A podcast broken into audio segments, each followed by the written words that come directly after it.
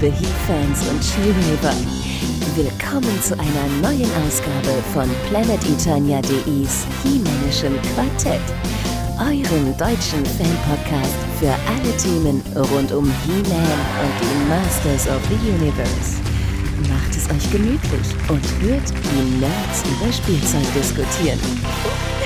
Und hier sind eure Gastgeber.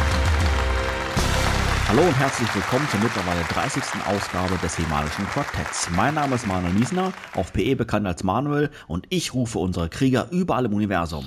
Hallo, hallo, mein Name ist Sebastian Vogel, auf PE bekannt als Wiley, und diesmal kann selbst Manuel mich nicht hindern, die Geheimnisse zu erkunden.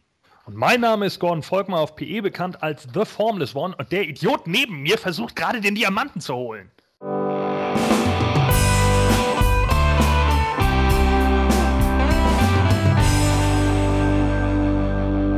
Natürlich haben wir uns auch in der heutigen Folge wieder einen PE-Fan und He-Man-Kenner zu uns eingeladen, um mit ihm ein wenig zu fachsimpeln.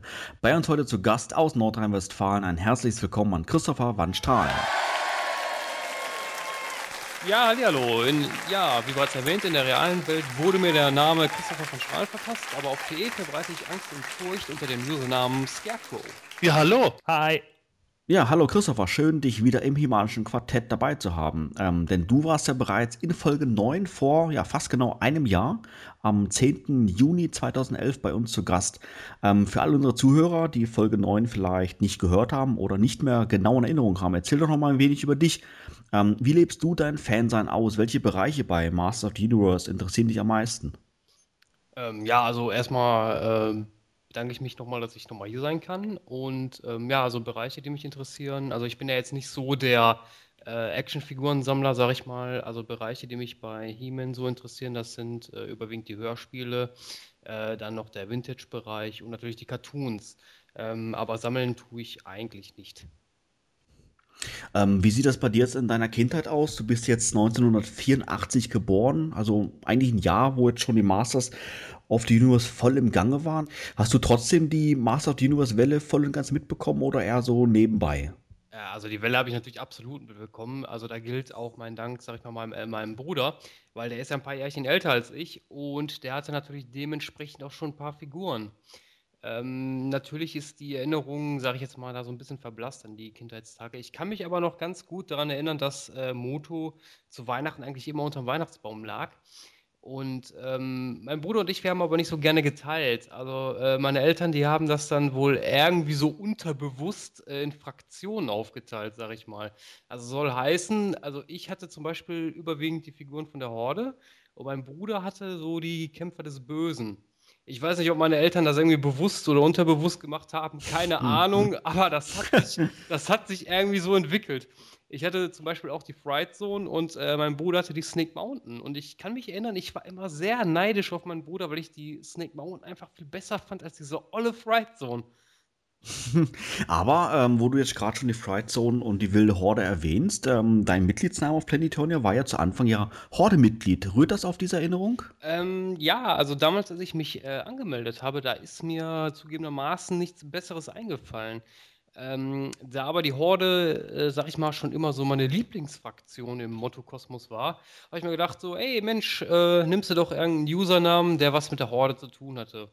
Das hat sich äh, allerdings als sehr schwierig herausgestellt, weil so Namen wie Hordak oder sowas, das war natürlich schon weg. Und äh, da habe ich mir dann einfach nur gedacht, ach komm, scheiß drauf, äh, nennst du dich Horde-Mitglied. Richtig, bist aber jetzt mittlerweile umbenannt in Scarecrow, das heißt von Master of the Universe weg in, ja, in, Recht, in Richtung Superhelden. Genau. Ähm, das hat den Grund, äh, weil ähm, äh, so ein Steckenpferd von mir ist natürlich Batman und äh, Scarecrow war oder ist äh, einer meiner Lieblingsgegenspieler des Dunklen Ritters. Und ähm, als ich mir damals den, ähm, äh, die Animated Series nochmal besorgt hatte, ähm, da ist mir, da ist, da ist dann auch so die Erinnerung wieder an die, an diese ganzen Gegebenheiten und an die ganzen Charaktere wieder hochgekommen. Und da fiel mir dann auch wieder ein oder äh, ist mir wieder aufgefallen, sag ich mal, wie cool Scarecrow eigentlich ist. Dann habe ich mir gedacht, so Mensch, äh, nennst du dich doch mal so. Ja, du bist ja auch auf unserer Schwesternseite heldenplanet.de als Reporter tätig. Würdest du sagen, dass du äh, mittlerweile deinen Interessenschwerpunkt auf die Superhelden verlagert hast oder ist He-Man trotzdem bei dir noch an Stelle 1? Äh, an Stelle 1 ist He-Man nicht, also das würde ich nicht sagen. Also an erster Stelle steht bei mir, äh, wie gesagt, Batman, äh, weil ich äh, einfach ein riesengroßer Fan von den Comics bin, von, den, von dem Cartoon, äh, jetzt neuerdings auch von den beiden Videospielen, die jetzt äh, für die PlayStation 3 äh, äh, zu kaufen gibt. aber Moto ist natürlich auch ein Themenschwerpunkt von mir. Steht natürlich nicht an erster Stelle, aber wie gesagt, ist auch ein, ein Bereich von meinen Hobbys. Sammelst du da irgendeine Toyline? Äh, nein, eine Toyline sammle ich überhaupt nicht. Also, äh, also ich habe zwar, sage ich jetzt mal so ein, zwei äh, Vintage-Figuren von He-Man hier. Ich habe auch die Hordak-Büste. Aber äh, wie gesagt, also sammeln, nein. Ja, wie kommt das? Ist dann ähm, einfach generell gar kein Interesse an Actionfiguren? Liegt es eher vielleicht am Geld oder ja, gefallen, gefallen dir die Figuren vielleicht einfach auch gar nicht? Also gefallen tun mir die Figuren schon. Also wie gesagt, ich, ich äh, sehe mir auch gerne Bilder dazu an, alles kein Thema. Ähm, aber das sind, äh, ja, wie soll ich sagen, also wenn ich mir das kaufen würde, ich glaube, ich würde mich gar nicht so sehr daran erfreuen äh, wie ein Sammler. Also die würden bei mir nur in der, irgendwo rumstehen stehen und äh, ja, verstauben. Also ich würde sie mir wahrscheinlich auch gar nicht angucken. Vielleicht hin und wieder mal einen kurzen Blick drauf werfen. Ach ja, äh, was weiß ich, das ist ja Webstore oder so, aber äh, weiß ich nicht. Also ich hätte da, glaube ich, nicht so die Freude dran. Wie sieht das aus mit ähm, Artikeln aus seiner Kindheit? Hast du da noch was? Leider nein. Alles damals ähm, verkauft, selber oder durch die Eltern? Ähm, äh, naja, verkauft. Ich würde mal eher sagen, äh, auseinandergenommen. okay, durch aggressives Spielen. Genau. ja, okay, aber ist auch was Feines. Da hast du zumindest mal eine schöne Erinnerung. Das ist richtig. Ja, Christoph, prima, dass du heute bei uns bist. Ähm, Sebastian, erzähl doch mal, welche Themen erwartet uns denn heute in der heutigen Podcast-Folge? Heute haben wir natürlich wieder unsere obligatorischen Nachrichten und in der Themenlaunch geht es dieses Mal um die Folge der Diamantenstrahl des Verschwindens vom Filmation Cartoon. Ja, ganz genau so ist es. Wir starten wie gewohnt in wenigen Augenblicken mit den Nachrichten. Vorher noch eine kurze Unterbrechung.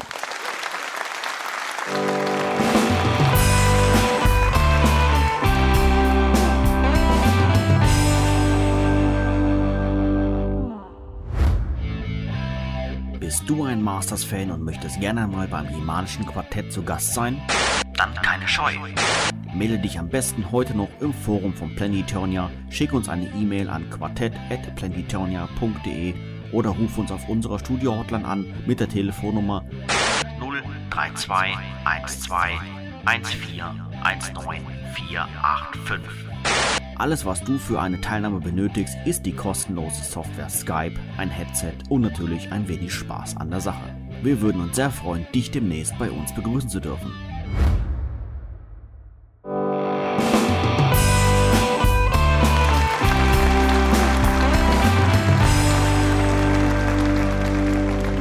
Das Hiemännische Quartett, die Nachrichten. Natürlich gab es auch in den letzten zwei Wochen wieder einige Neuigkeiten rund um He-Man und planeteturnia.de. Eine Nachricht ist mal wieder von seitens Mattel, dass ja die Preise mal wieder erhöht werden sollen. Ähm, ist ja nicht so, dass es ein generell neues Thema ist. Wir hatten ja schon in den vergangenen Podcast-Folgen drüber gesprochen, aber da scheint es jetzt wieder eine Neuentwicklung zu geben, oder Sebastian? Ja, nicht direkt eine Neuentwicklung, aber im Grunde eine Bestätigung von dem, was viele bereits vorher erwartet haben. Scott Toyguru Neitlich hat nun eben halt bestätigt, dass wegen steigender Rohstoffkosten für 2013 höhere Preise zu erwarten sind. Und ähm, der, die Ursache liegt äh, einfach darin, dass man entweder die Preise nochmals erhöhen muss, eben um diese Rohstoffkosten Rohstoffkosten zu decken, oder man müsste weiter an Zubehör und Bemalung sparen. Gordon, wie stehst du zu dem Thema? Ich meine, ähm, an Zubehör wurde mittlerweile ja schon gespart in der Vergangenheit. Auch die Preise wurden schon erhöht in der Vergangenheit und jetzt soll das Ganze dann noch weiter ausgebaut werden. Ist das für dich ähm, ja eine berechtigte Vorgehensweise? Naja, ich meine, so langsam wird es äh, für die Fans ein bisschen problematisch, denke ich. Ne? Wenn man jetzt immer äh, weiter Dinge einspart und dann aber trotz alledem noch die Preise erhöht und das im Endeffekt dann nur wieder mit angeblich steigenden Rohstoffkosten äh, begründet, dann muss man sich einfach nicht wundern, äh, wenn immer mehr Fans abspringen oder tatsächlich dann auch nur noch äh, einzelne Dinge kaufen und sich sagen, äh, Abonnements oder sowas werden für mich nicht mehr ab abgeschlossen. Und äh, ich gehe ja jetzt nur davon aus, dass wenn ich irgendwann solche Polen-Bootlegs dann da in den Moto C-Verpackungen bekomme, weil man plötzlich keine Farbe mehr hat bei Matty, ja. Also das kann ich mir einfach nicht vorstellen. Ich weiß nicht, was das soll. Ich denke, da will jetzt jemand mehr Geld draus machen und das ist es dann für mich auch. Würdest du nun bei einer Preiserhöhung dann aber auch erwarten, dass auch die zukünftigen Figuren wirklich alle mit dem Zubehör kommen, wie es letztendlich auch angekündigt wurde? Ja, natürlich würde ich das erwarten und vor allen Dingen will ich dann auch definitiv die Fehler allesamt ausgemerzt haben. Dann will ich auch keine Diskussionen mehr darüber haben, warum man Stinkors Unterarme umgedreht hat oder King His Schultern oder keine Ahnung. Ja, also sowas muss dann alles irgendwie wegfallen. Das muss ja dann auch irgendwo mal gerechtfertigt werden. Wenn dann auch noch weiterhin diese ganzen Fehler passieren, dann wird es irgendwann einfach nur noch peinlich. Äh, also wie gesagt, also ich würde, ich stimme da dem Gordon absolut zu, weil, ähm, wie gesagt, also Roh, was, was, sind äh, Rohstoffkosten? Also frage ich mich, ist ja erstmal die erste Frage. Also es hat ja bisher auch immer so funktioniert. Und wenn ich mir mal den Recyclinganteil von den Figuren so ansehe, frage ich mich, wo da die Berechtigung für diese Preiserhöhung sein soll. Äh, also ich sehe das genauso. Also da will einfach nur wieder jemand Geld rausschlagen und, äh, und das dann auf den Rücken der Fans austragen. Also finde ich total unbegründet. Sebastian, ist schon bekannt, um wie viel Dollar sich der Preis erhöhen wird? Nein, der Preis ist unbekannt. Bisher spekulieren die Fans halt eben, dass vielleicht der Abo-Preis auf 25 Dollar geht und der Nicht-Abo-Preis auf 22 Dollar oder vielleicht beides auf 25. Aber das ist reine Spekulation. Wobei äh, Scott Knightley auch schon äh, gesagt hat, dass halt äh, der Preis wohl nicht nur eine Erhöhung von einem Dollar umfassen wird. Und er hat auch äh, interessanterweise schon bekundet, dass seiner Meinung nach das Ende der Toyline, die sich nach wie vor erfolgreich und gut verkauft, irgendwann zwangsläufig eben durch weiterhin steigende Preise fallen wird. Ähm, was auch meiner Meinung nach ein durchaus realistisches Szenario ist, wie Gordon schon gesagt hat. Ähm, je höher die Preise werden, desto höher werden auch die Ansprüche sein. Zugleich werden die Leute unabhängig davon auch irgendwann sagen, jetzt äh, kann ich mir ein Abo so oder so nicht mehr erlauben. Und äh, wenn wir dann irgendwann mal die 30-Dollar-Marke knacken, dann ist halt die Frage, wie viele Leute noch pro Figur am Ball bleiben würden. Wobei ich denke, die äh, 30 Dollar werden jetzt nicht kommen. Das wäre wirklich schon ganz extrem und wäre für mich auch ein fatales Signal. Vielleicht will man mit diesen Preisen ja auch mittlerweile einfach nur alles das wieder irgendwie ausbügeln, was Digital River über die Jahre hinweg verbockt hat. Ja? Also all diese Abonnements, die plötzlich gekündigt wurden oder Figuren, die einfach mal kostenlos rausgeschickt wurden, weil man da nicht richtig aufgepasst hat. Und jetzt muss man halt genau diesen Verlust, den man vorher hatte, dann irgendwie wieder wettmachen. Und da kann man dann ja immer schön sagen, ja, die Rohstoffkosten sind höher geworden. Ne? Öl aus Saudi-Arabien ist ja auch so teuer. Äh, naja, dann bringen wir mal Blödsinn ist das in meinen Augen. Naja, ich weiß nicht. Das würde ich doch noch etwas anders sehen. Ähm, wenn ich mir so anschaue, was an Preiserhöhungen bei anderen Toylands stattgefunden hat, jetzt in den letzten zwei Jahren oder auch in den vergangenen Jahren, da sind wir bei den Moto Classics eigentlich noch relativ gut bei rumgekommen. Jetzt kann man da natürlich noch lange diskutieren, ob die Figuren nicht von Anfang an recht teuer waren. Aber lassen wir es mal dahingestellt sein, dass der Preis schon so in Ordnung ging und angesichts dessen war eine Preiserhöhung äh, eigentlich abzusehen, nachdem jetzt auch äh, zum Beispiel Hasbro mit den Marvel Legends Figuren auf 20 Dollar hochgeklettert sind. Und die Figuren haben auch Recycling-Elemente bei sich drin, und zwar nicht wenige. Und die sind auch im Einzelhandel erhältlich, werden also in höheren Auflagen produziert, was normalerweise die Preise eher unten hält. Das heißt, wenn so eine Toyland schon auf 20 Dollar hochklettert, ähm, dann wundert es mich eigentlich nicht, dass es bei den Moto Classics auch irgendwann der Fall sein wird. Nur da gebe ich dir absolut recht. Je höher der Preis wird, desto lächerlicher macht sich Mattel, wenn weiterhin irgendwelche Späße stattfinden, wie sie jetzt halt eben kommen, von äh, eklatanten Produktionsfehlern bis zu offenkundigen Einsparungen wie jetzt das äh, bei Stinko plötzlich das Zubehör wie billigstes äh, Spielzeugplastik aussieht, einfach weil keine Farbapplikationen mehr gemacht wurden. Du hast gerade die Marvel Legends angesprochen. Haben die mit ähnlichen Qualitätsproblemen zu kämpfen wie die Moto Classics? Ich kann jetzt nicht im Detail sagen, ob die Marvel Legends Figuren, die jetzt äh, neu rauskommen, gerade von irgendwelchen Qualitätsproblemen gebeutelt werden. Von dem, was ich bisher gesehen habe, ist es wohl ziemlich okay. Da wird eher kritisiert, dass äh, manche Gesichter wohl nicht so äh, schön geworden sind wie bei den Prototypen. Aber jetzt irgendwelche eklatanten äh, Fehler wie äh, äh, abbrechende Rüssel oder sowas aller Snoutsbaut sind da mir nicht bekannt. Ist natürlich schon, glaube ich, eine relativ schwierige Situation. Ähm, also eine Preiserhöhung ist natürlich generell jetzt mal nicht positiv. Ähm, das heißt, die, die Fans müssen sie akzeptieren und wenn dann natürlich die, ähm, die Fanmeinung generell ja schon, ja, ich will nicht sagen auf dem Tiefpunkt ist, aber halt überstrapaziert ist durch Qualitätsprobleme, dann könnte der Schuss natürlich schon nach hinten losgehen, oder? Ja, natürlich langfristig äh, zumindest, kurzfristig weiß man es natürlich nicht genau. Mattel muss meiner Meinung nach, je höher die Preise gehen, nicht nur auf die Qualität achten, sondern auch auf die Auswahl.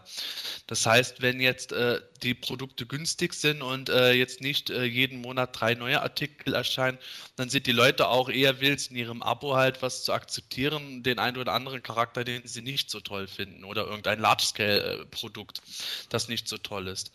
Dieses Jahr sehen wir aber schon, wie stark eben äh, Produkte kritisiert werden, weil äh, wir zwar auf der einen Seite sehr viele beliebte Vintage-Figuren bisher gekriegt haben, auf der anderen Seite auch durch die 30th Anniversary Line kommt da halt einiges zustande, wo die Leute jetzt nicht so überzeugt von sind.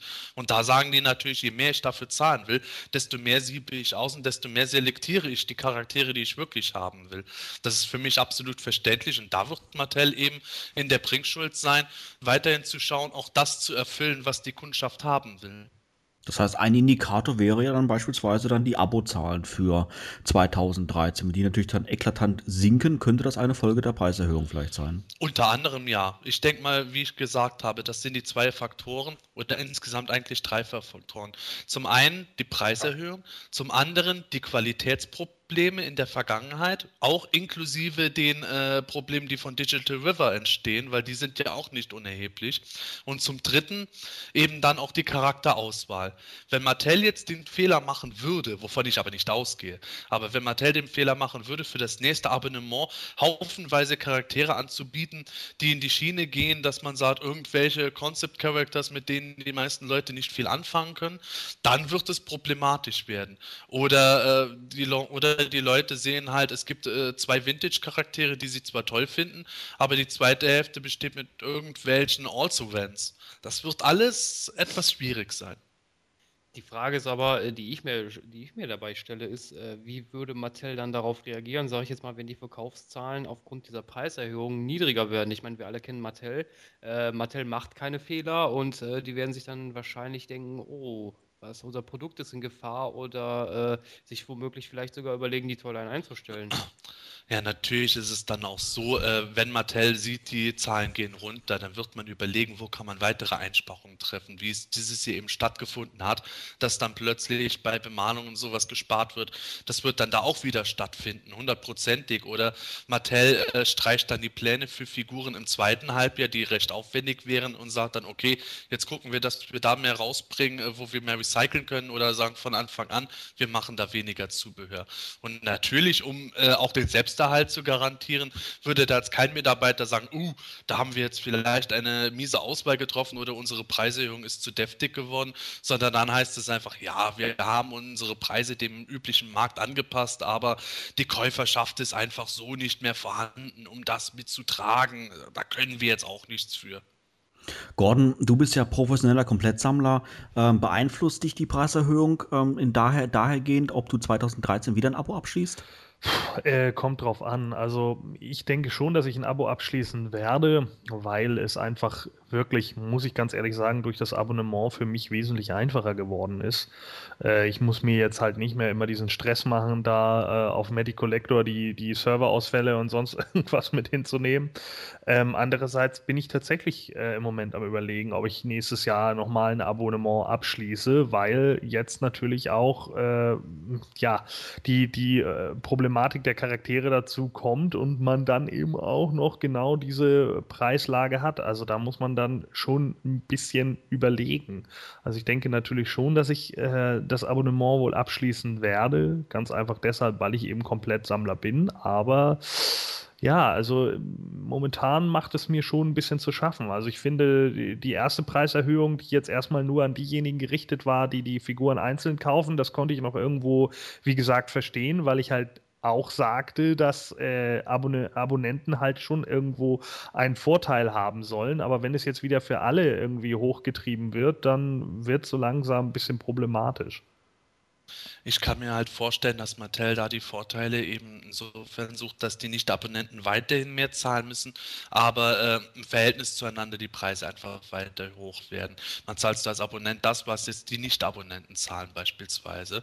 Und zugleich will Mattel ja ähm, jetzt mit Digital River, was da äh, in der Mache wäre, gewisse Qualitätsprobleme beenden. Die sind wohl Leute speziell für die Toyline gerade am Einlernen, zwecks besserem Kundenservice, dass da viele Vorteile Vorteile entstehen. Auch, dass du als Abonnent mittlerweile dann garantiert die Figuren wieder früher kriegst und nicht auf irgendwas warten sollst.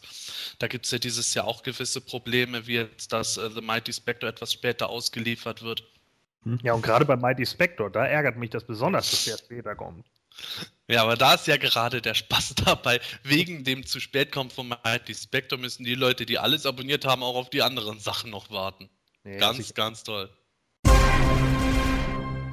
Ja, im letzten Podcast hatten wir schon über die neue Motu-Comic-Serie gesprochen, die von DC ab Juli 2012 veröffentlicht wird. Und äh, da gibt es jetzt ein neues Variant-Cover, oder Sebastian? Ja, ganz richtig. Jetzt ist das Variant-Cover endlich enthüllt worden und es zeigt nicht Demon, sondern Skeletor. Ähm, Christoph, du als Comic-Fan ähm, hast sicherlich die News über, äh, ja, über diese neue Comic-Serie auch mitverfolgt. Ähm, ist dieses neue Cover etwas für dich? Gefällt dir das? Also das Cover gefällt mir definitiv sehr, sehr gut. Also ich äh, bin wirklich sehr beeindruckt von diesem Cover, weil ähm, ich weiß nicht, das, das spiegelt eigentlich so alles das wieder, wie man sich Skeletor eigentlich vorstellt, oder? Ich meine, so richtig schön bösartig und äh, also die Zeichnung ist wirklich Bombe. Also äh, ich bin sowieso ein großer Fan von DC Comics und äh, ich kann mir schon vorstellen, dass das äh, was werden wird. Ich muss sagen, mich erinnert das Cover ein wenig an 2000X, also es ist unheimlich, unheimlich detailliert. Ähm, Gordon, ist das ein Skeletor, wie auch du ihn dir vorstellst, oder hättest du dann doch mehr so ein bisschen in Vintage-Richtung? Nö, also ich finde das eigentlich vollkommen in Ordnung. Ich finde es auch gut, dass man sich äh, da so ein bisschen der, der Zeit irgendwie anpasst. Also was Dave Wilkins da gezeichnet ge, äh, hat, äh, passt für mich einfach. Es hat alles, was der Vintage Skeletor hatte, aber in einem modernen Look, finde ich eigentlich vollkommen in Ordnung so. Ich mag's nicht. Ja, warum? Ja, für mich gibt es da diverse Feinheiten, an denen ich mich störe. Ich sag schon auf den ersten Blick, ist es ganz nett. Ich finde auch den Spiegeleffekt zum regulären He-Man-Cover bisher ganz lustig. Aber ähm, mir taugt das Skelettgesicht selber nicht mit diesen äh, komischen kleinen äh, Blitzäuglein da in den Augenhöhlen. Die Rüstung, die fast bis zum Hals hochgerutscht ist, die äh, Krallen an den Fingerspitzen oder auch an der Rüstung, wie steif da diese, äh, wie nennt man das, Schleppen oder was das ist, da äh, abstehen. Das ist alles, was wo ich sage, äh, das Grundmotiv und die Idee finde ich ganz lustig, aber irgendwo trifft das meinen persönlichen Geschmack nicht so ganz und es ist für mich ich sag mal äh, dreist, ein Stück weit zu gewollt. Äh, also schließe ich aus deiner Aussage heraus, dass du den äh, Vintage-Skeletor auch beschissen findest. Nein, darum geht es gar nicht. Es geht nicht darum, äh, dass der Vintage Skeletor beschissen ist, sondern dass die Art und Weise, wie dieser Skeletor eben jetzt dargestellt ist, für mich nicht taugt. Ähm, das ist einfach, ist einfach diese Detailsache. Du kannst den Vintage Skeletor mit zig verschiedenen, verschieden aussehenden Skelettköpfen machen. Dieser Skelettkopf sieht für mich eher aus, als wäre es eine Art Gesicht, das total, ver, total äh, verrunzelt ist. Dann diese, diese Finger, die kann man auch anders machen, nicht mit äh, irgendwelchen abstehenden Raubtierklauen am Stab. Die Rüstung äh, ist für mich einfach zu weit hochgerutscht, dann irgendwelche Falten, äh, die für mich teilweise nicht so ganz stimmen.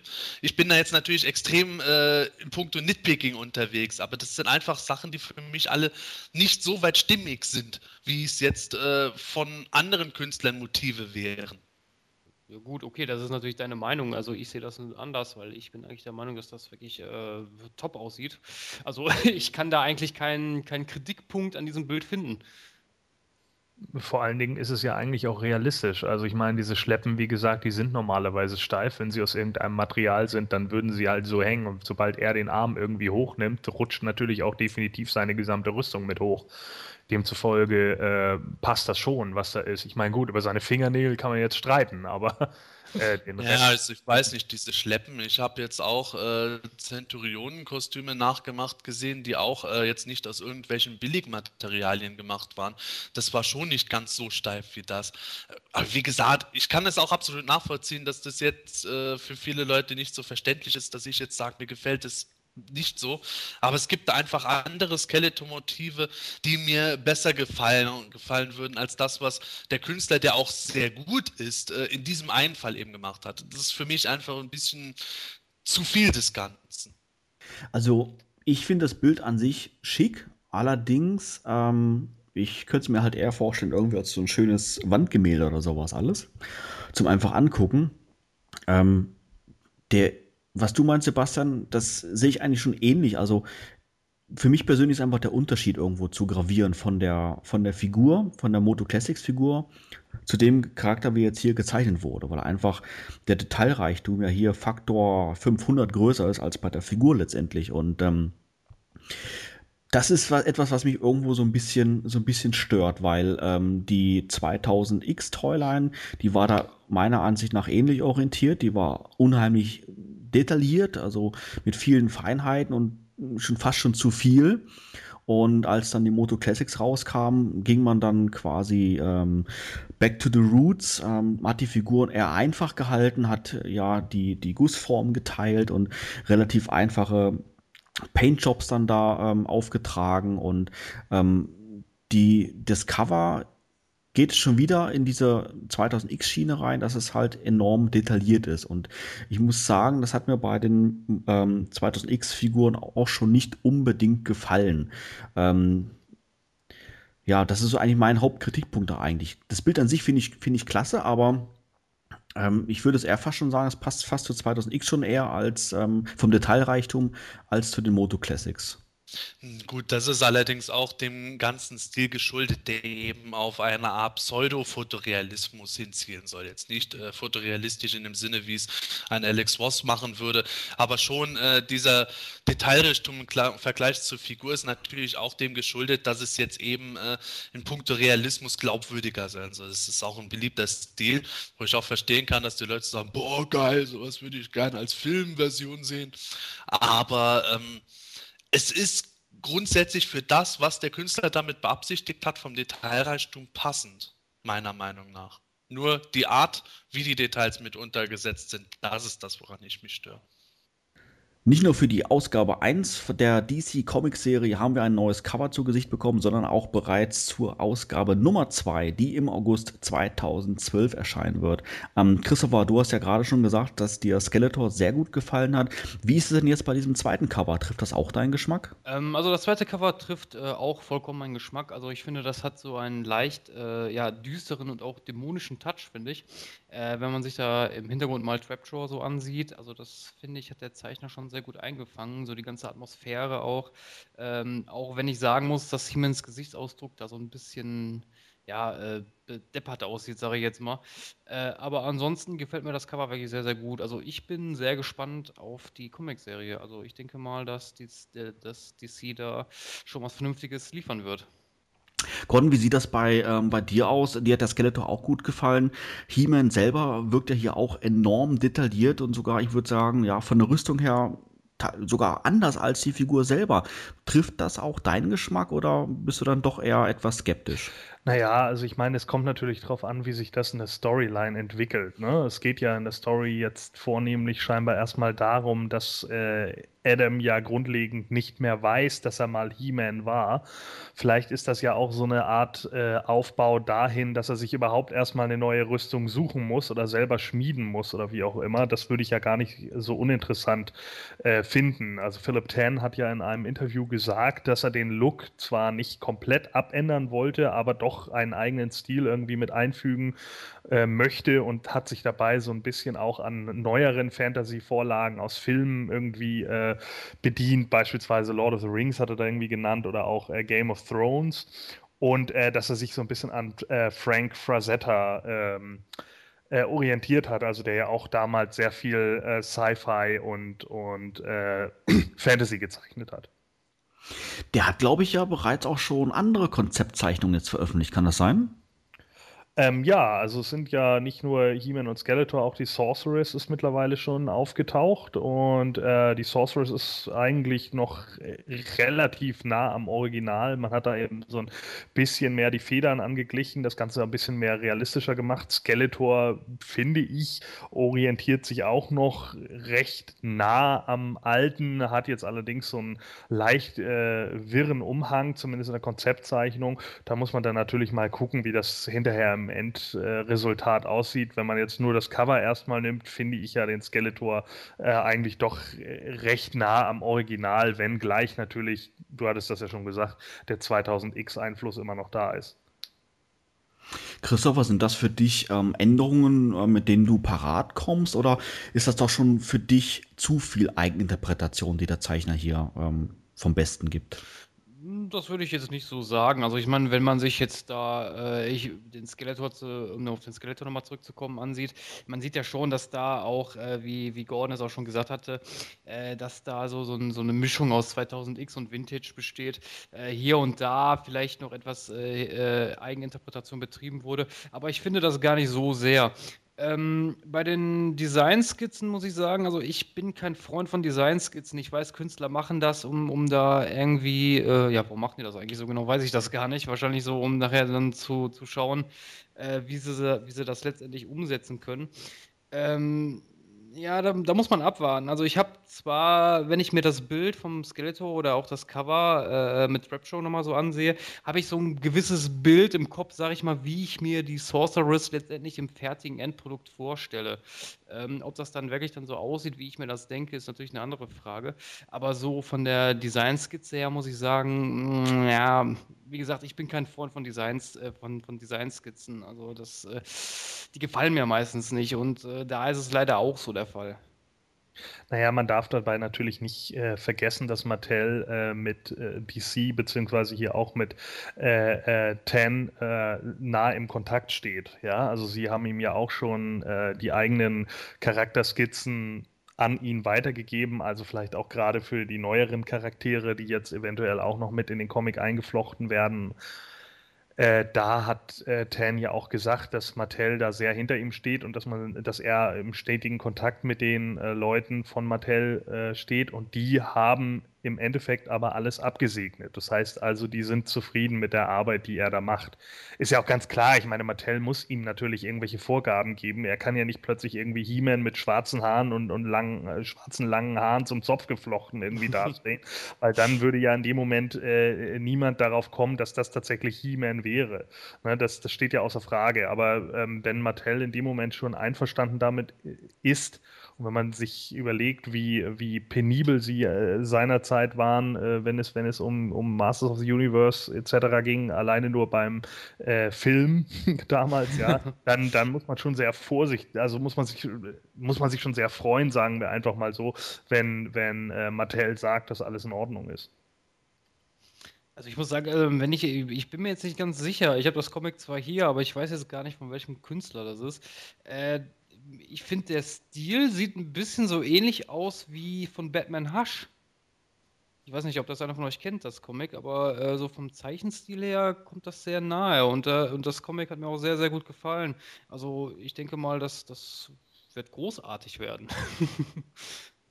ja, Batman Hush war ja von äh, Jim Lee, aber grundlegend wäre das nichts Ungewöhnliches, wenn jetzt Philip Tan und Jin Lee da irgendwie voneinander mal adaptieren oder ein bisschen, sagen wir mal in Anführungsstrichen, klauen. Ja, das Cover gefällt mir jetzt äh, im Moment nicht so perfekt. Ich finde es farblich zwar sehr, sehr stimmig, aber ähm, das Motiv finde ich etwas eigenartig. Gut, da kommt jetzt Heeman in einem neuen Outfit schon mal daher. Äh, dazu sage ich jetzt erstmal noch nichts, aber dieser Trapjaw mit seinem Umhang äh, kommt mir schon ein bisschen eigenartig vor, beziehungsweise diese ganzen Handlanger von ihm, die alle irgendwie äh, Hakenprothesen noch so haben scheinen, das kommt mir alles irgendwo ein bisschen zu abstrus vor und äh, erinnert mich tatsächlich eher daran, äh, dass Motu da eher wie eine Art Elseworlds-Saga aussieht, anstatt wie äh, fest im normalen Motu-Kennen irgendwo verankert. Ähm, welches Cover gefällt dir jetzt besser, wenn du es mal direkt mit dem Variant-Cover ähm, äh, von Ausgabe 1 vergleichst? Uh. Ja, nachdem mir das Variantencover ja jetzt nicht so gut gefällt, ähm, bin ich da etwas zwiegespalten. Also ich glaube, am besten gefällt mir immer noch das allererste normale Cover mit He-Man äh, in äh, normaler Schwertverwandlungspose. Und ja, wenn ich mich jetzt zwischen dem Variantcover und Cover Nummer 2 entscheiden müsste, dann würde ich mit Sicherheit das Variantcover nehmen, weil ich halt, wie gesagt, da eher so Details habe, an denen ich mich störe, aber das Gesamtbild schon äh, manierlich gemacht ist. Ähm, der Gordon und Christopher haben es gerade schon gesagt gehabt, es ähm, gibt ja neben dem Cover auch ähm, ja, Konzeptzeichnungen von He-Man, Skeletor und der Sorceress, wo ja auch diese neue Rüstung, die du gerade angesprochen hast, auch mit ein bisschen mit einfließt. Wie ist denn da deine generelle Meinung drüber? Ja, ähm, Okay, es sind Konzeptzeichnungen und äh, der Berücksichtigung sehe ich natürlich, äh, dass das jetzt nur äh, grob ist, was später ins Reine übertragen ist, wie wir an dem Cover zur Ausgabe 2 halt sehen. Deshalb äh, gebe ich da jetzt keine großartige Kritik äh, an der künstlerischen Qualität an den Tag, sondern ich denke, das wird schon an und für sich ganz ordentlich aussehen, abgesehen von Skeletors mordsmäßigen Stulpen, die er da anhat. Aber ähm, die Designs selber, da habe ich ein gewisses Problem mit. Ähm, der Zeichner hat ja jetzt gesagt, dass äh, er irgendwie für ein modernes Publikum das Ganze umgestalten wollte, wo ich aber irgendwo denke, äh, war meiner Meinung nach eigentlich zum Großteil gar nicht notwendig. Und äh, zum anderen ist es auch nicht so richtig gelungen, meiner Meinung nach. Äh, interessanterweise finde ich He-Man äh, von der Gestaltung her noch ganz okay, abgesehen davon, dass es für mich ein bisschen so in diese hm, Gladiatoren-Spartakus-Sequenz da ein bisschen reingeht. Äh, aber okay, damit kann ich noch insgesamt leben, nachdem Heeman sowieso zig verschiedene Outfits anhatte. Aber dieser Skeletor, der irgendwie aussieht, äh, als äh, wäre der Hulk äh, total blau, kommt mir ein bisschen komisch vor. Also irgendwie erinnert mich das ein bisschen so an Zombie halt mit blauer Haut. Mir taugt es einfach nicht, dass Skeletor immer zwingend äh, größer sein soll als he nur damit er bedrohlicher wirkt. Das hatten die Forcemen zwar schon bei 2000X auch so äh, ursprünglich angedacht gehabt, aber das fand ich da auch schon nicht gut. Und die Zauberin, ähm, da habe ich eigentlich ein großes Problem insofern mit, weil das Design von dem Outfit finde ich grundsätzlich zwar okay, aber unpassend für die Zauberin. Die Zauberin ist meiner Meinung nach ein Charakter, der für sowas, wo äh, auf gut Deutsch, wenn sie einmal hüpft, dann hängt da halbe Busen raus, ähm, nicht geeignet ist, sondern als Hüterin von Grayskull schon ein bisschen eine andere Position haben sollte. Und so ein Outfit ähm, wirkt für mich schon ein bisschen, als sollte das halt eben bewusst irgendwo die Fanboys ansprechen äh, nach dem Motto, die sieht doch cool aus. Und ähm, wäre meiner Meinung nach bei anderen Charakteren besser geeignet. Nehmen wir zum Beispiel Evelyn, da würde es meiner Meinung nach zum Charakter, der sowieso auch äh, weibliche Reiz auch durchaus eingesetzt hat, um zum Ziel zu kommen, äh, da wäre es einfach für mich stimmiger als bei der Zauberin, die in der Hinsicht eigentlich jetzt gar nicht äh, diese Rolle einnehmen würde. Ja, ja, ich meine, du hattest gesagt, dass es eine Elseworld-Storyline sein soll, ne? aber war das nicht von Anfang an so? Ja, das wussten wir von Anfang an nicht so ganz. Wir haben zwar ja. gewusst, dass das Ganze jetzt äh, wohl nicht direkt in irgendeinem spezifischen Moto Classics Canon zum Beispiel behaftet ist und auch eher äh, natürlich durch diese ganze Skeleton manipuliert äh, das Geschehen auf Eternia auch eine etwas alternative Sicht erstmal darstellt. Aber dass das jetzt halt inklusive komplett veränderte Outfits einhergeht, ist für mich halt äh, dabei noch nicht äh, vorab abzusehen gewesen. Ja, auch neue Biografien wurden enthüllt in den letzten zwei Wochen. Äh, und zwar von Snake Man at Arms und von Horde Prime. Ähm, ja, punkto Snake Man at Arms. Gordon, erzähl doch mal so ein bisschen, was, ähm, was steht denn in der Biografie so alles drin? Ja, also es geht in diesem Fall äh, darum, wie Man at Arms äh, zum Schlangenmenschen wird. Er wird also von King Hiss dauerhaft in einen Schlangenmenschen äh, verwandelt und wird dann sozusagen als der Waffenschmied der Schlangenmenschen auch eingesetzt, um eben äh, die Herrschaft über Eternia zu erlangen. Äh, Duncan wird ähm, ja mehr oder minder dazu gezwungen, am Ende gegen Clamchamp zu kämpfen, der mittlerweile der Man at Arms der äh, Faces geworden ist und im finalen Duell äh, im zweiten Ultimate Battleground äh, wird er dann tödlich verwundet und ähm, durch die neue Zauberin Tila äh, erlangt er kurzzeitig seine Menschlichkeit wieder und dadurch wird er dann eben verwundet und ja, ich weiß gar nicht, stirbt er eigentlich oder nicht? Ja, über kurz oder lang wird er wohl sterben. Wobei, äh, wenn der von Clemchamp tödlich verwundet wird, dann äh, denke ich mal, wird es nicht mehr über Jahre hinaus dauern, bis er mal über den Jordan geht. Ja, Christopher, verfolgst du so die Inhalte der, der Biografien oder dieser ganzen, sag ich jetzt mal, neuen Moto Origin, äh, die ja äh, Stück für Stück jetzt veröffentlicht wird äh, in den letzten Tagen und Wochen und Jahren? Oder ist das dann doch alles schon wieder ein bisschen zu viel und zu kompliziert? Ähm, also die Origins oder die Biografien, sage ich jetzt mal, die Folge schon ganz gerne, weil ich finde das eigentlich sehr spannend, äh, was sich Mattel teilweise für dämliche Namen ausdenkt. Äh, Ja, ich finde das auch, ich finde das, ich finde das, ich finde das faszinierend. Also ich weiß nicht, äh, ähm, aber auch so von den Inhalten her finde ich das gar nicht mal so interessant, obwohl natürlich hier und da äh, Murks drin steht. Aber wenn man das so ein bisschen so, sag ich mal, so selber zusammenwürfelt, sag ich mal, ähm, ja, da kann man schon was draus machen. Ne?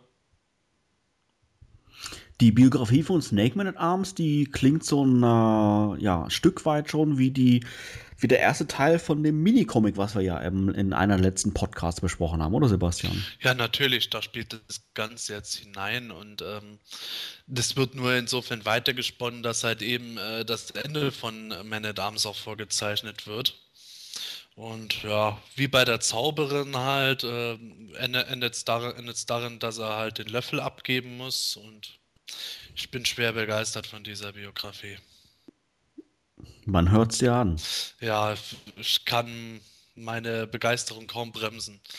Also ich muss sagen, dass äh, jetzt Clamchamp Man at Arms äh, oder beziehungsweise Clamchamp Duncan als Man at Arms ersetzt und später sein Nachfolger auch wird, das ist für mich ja grundlegend soweit okay, wobei ähm, ich aber sage, also dass Man at Arms als Snake Man at Arms in einem finalen Kampf gegen Clamchamp tödlich verwundet wird, äh, taugt, mir, taugt mir absolut gar nicht.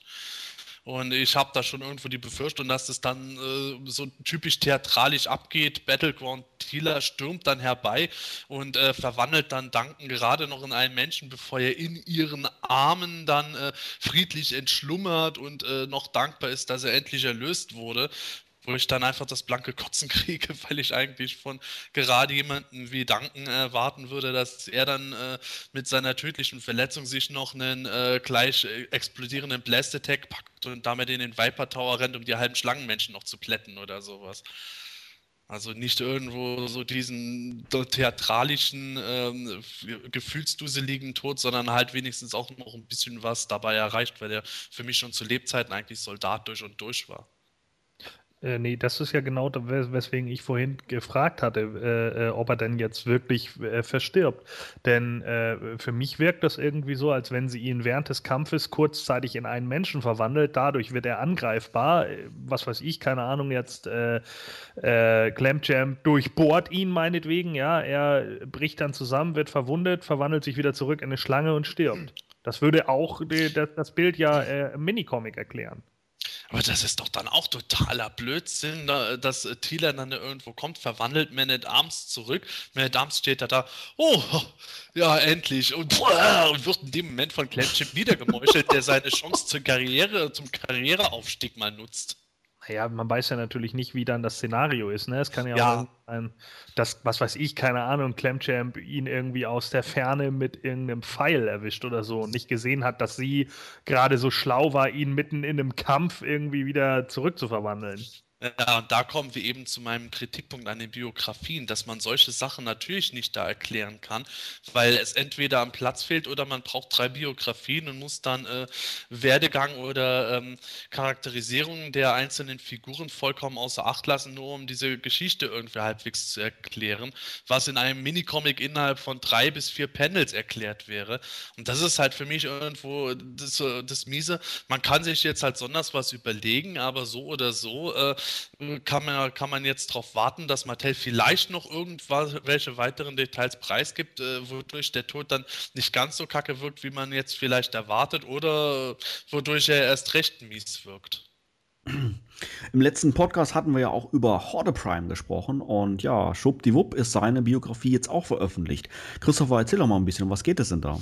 Also Horde Prime ist ja, äh, wie bekannt, der ältere Bruder von Hordak und dieser herrscht über, den, äh, über diesen äh, Planeten Horde World, äh, wodurch aus er ähm, ja, ein ganzes Imperium leitet und äh, auch mehrere kosmische Vollstrecker ausradiert hat.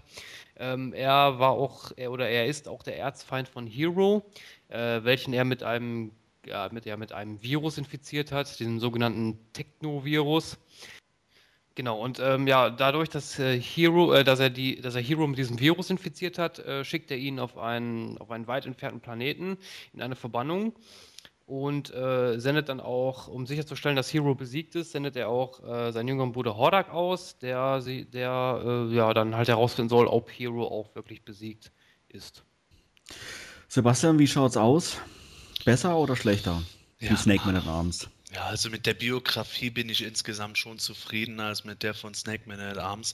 Da störe ich mich eigentlich daran, dass er systematisch die kosmischen Vollstrecker bzw. die Cosmic Enforcers ausrottet, was für mich halt auch wieder irgendwo leichte, ähm, ja, wie Gordon letztes Mal gesagt hat, lieber gut geklaut als, schle als schlecht neu gemacht. Das erinnert mich halt an gewisse Dinge. Aber grundlegend kann ich mit der Biografie eigentlich recht gut leben wirkt für mich insgesamt stimmig. Das einzig Bedauerliche ist für mich halt bei dem Ganzen, dass Hero jetzt zum Erzfeind von Hot Prime gemacht wird, weil Hero äh, war für mich immer der Erzfeind der Snakeman in der Vergangenheit von Preturnia. Und äh, ich finde es halt etwas läppert, wenn äh, der ähm, ursprüngliche Träger des Zauberschwertes dann, äh, beziehungsweise der Ursprung äh, von He-Man sozusagen, einfach irgendwo auf Eternia den Löffel abgibt und seinen Erzfeind nicht einmal in einem finalen Kampf offenbar stellen konnte. Ja, es ist, äh, es ist ein bisschen problematisch, finde ich. Also das, äh, das Ganze weitet sich jetzt natürlich wieder so, also Horde World. Ah, Ich wusste, dass du darauf anspringst. ah, d- ja, aber jetzt mal ernsthaft. Also ich weiß immer nicht, es muss, glaube ich, nicht immer alles irgendwie de, de, so einen Planeten haben. Es muss nicht immer alles so irgendwie diesen Hintergrund haben. Also das, das, ähm, ja, weiß ich nicht, verstehe ich immer nicht. Also das mit den kosmischen Vollstreckern, dass er die aus dem Weg räumen will, weil die ja irgendwie fürs Gleichgewicht sorgen möchten, das kann ich ja irgendwo noch so ein bisschen nachvollziehen, ja, aber dass er dann irgendwie seinen Erzfeind dann äh, ja wegschickt äh, auf einen anderen Planeten, äh, verbannt und dann hinterher dann sagt, äh, hier Bruder, guck doch mal nach. Ne, Lebt er jetzt eigentlich noch? Wenn er sowieso das Gedächtnis gelöscht hat, warum macht er ihn nicht einfach kalt? Wo ist das Problem? Also, das sind dann wieder so, so Dinge, ähm, ja, gut, die, die hauen dann für mich auch nicht hin. Naja, und dann kommt eben genau die Problematik, die Riley da eben auch schon gerade gesagt hat, dass da ja dann äh, im Endeffekt der finale Kampf dann auch noch eigentlich fehlt. Ne? Also, das, ja, sind so ein paar Sachen, die, hm, naja, gut, irgendwann fährt er dann selber nach Eternia und wird dann von He-Man und She-Ra niedergestreckt. Na, wenn es so sein soll. Es gibt natürlich auch grundlegend äh, für manchen das Problem, dass jetzt der Fokus auch äh, etwas von Eternia immer weiter weggeschoben wird. Es wirkt natürlich immer mehr so, als wäre Eternia jetzt zufällig eher äh, im Weg gewesen, nach dem Motto Hot Prime hat Hero mal schnell nach der Infizierung irgendeine Space-Kanone gesteckt und mal abgeschossen und der ist zufällig auf Eternia dann Bruch gelandet, wo sich halt der Rest dann mehr oder weniger zufällig abspielt. Aber ähm, ich habe damit insofern relativ wenige Probleme, weil Horde World ja seine Ursprünge schon in den 80er Jahren hatte und Horde World eigentlich auch äh, mit Infinita gerne äh, gleichgesetzt wird, was äh, ursprünglich laut der Filmation Cartoon Bibel ja die Heimat von Skeletor sein sollte. Das finde ich soweit ganz okay bei einer Toyline, die ja eben Masters of the Universe heißt und nicht Masters of Eternia. Aber ich kann auch die Kritik dabei nachvollziehen. Ich persönlich habe damit jetzt allerdings kein Problem. Ja, wobei ich allerdings auch wieder sagen muss, bei Eternia ist natürlich dann auch wieder so dieser Hintergrund, ne? Mir, mir, bei mir blinkt immer sofort Tatooine im Hintergrund auf, ja, wenn ich jetzt so Biografie höre, ne? Also, ach, zufällig ist Obi-Wan Kenobi da gelandet, Mensch, du. Also, das, ist, das sind Punkte, die, die ich jetzt, äh, ne, das, wir, wir versuchen halt jetzt irgendwie so, so also da habe ich immer so ein bisschen das Gefühl bei Scott Knightley, er versucht jetzt halt so ein riesiges Multiversum daraus zu machen und teilweise wirkt das halt ein bisschen erzwungen. Und ich glaube, das ist auch eher das, was mich daran stört, nicht nur der selten blöde Name Horde World. Also ich persönlich konnte mit Horde Prime noch nie irgendwas anfangen. Der, der ging mir schon im Shira-Cartoon so dermaßen auf den Senkel. äh, ja, ist wirklich wahr. Also ich meine, was, was soll das? Ich meine, ich, okay, Horde Prime, ja, äh, ja, was soll das? Äh, allein schon dieser, dieser dämliche Name, ja, dieser Realname, Annelies, das hört sich an wie so eine chemische, organische Verbindung. Ich meine, was soll das? Ich denke ja. immer an meine Tante Annelies. Oder so, ja. Also, äh, äh, Horde Prime, ich meine, wenn man den schon so reinbringen soll, also ich habe mir den immer so als so eine Art Gottheit vorgestellt, ja.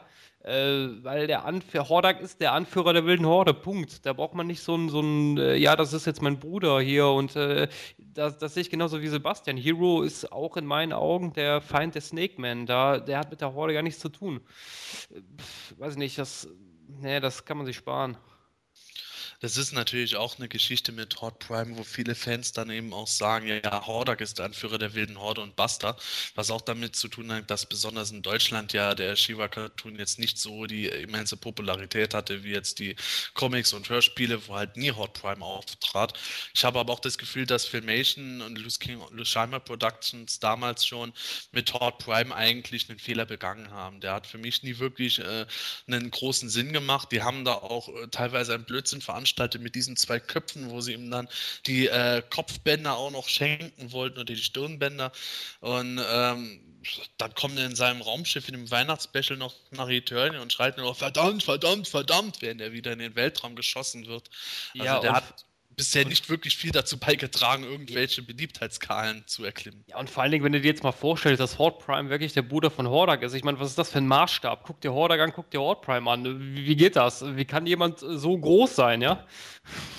Aus dem Grund haben sie wahrscheinlich die Moto Classics Figur in diesem normalen Maßstab gemacht, was ich aber auch halt irgendwo äh, inkonsequent finde. Hot Prime wird dadurch, wenn sie jetzt auch noch äh, die Filmation, äh, den Filmation Look dazu addieren, äh, zum Zauberer von Ost äh, gestempelt. Da bin ich wenigstens froh, dass mir die Hot Prime Figur an und für sich mittlerweile sehr gut gefällt, weil ansonsten der Charakter könnte mir auch persönlich gestohlen bleiben.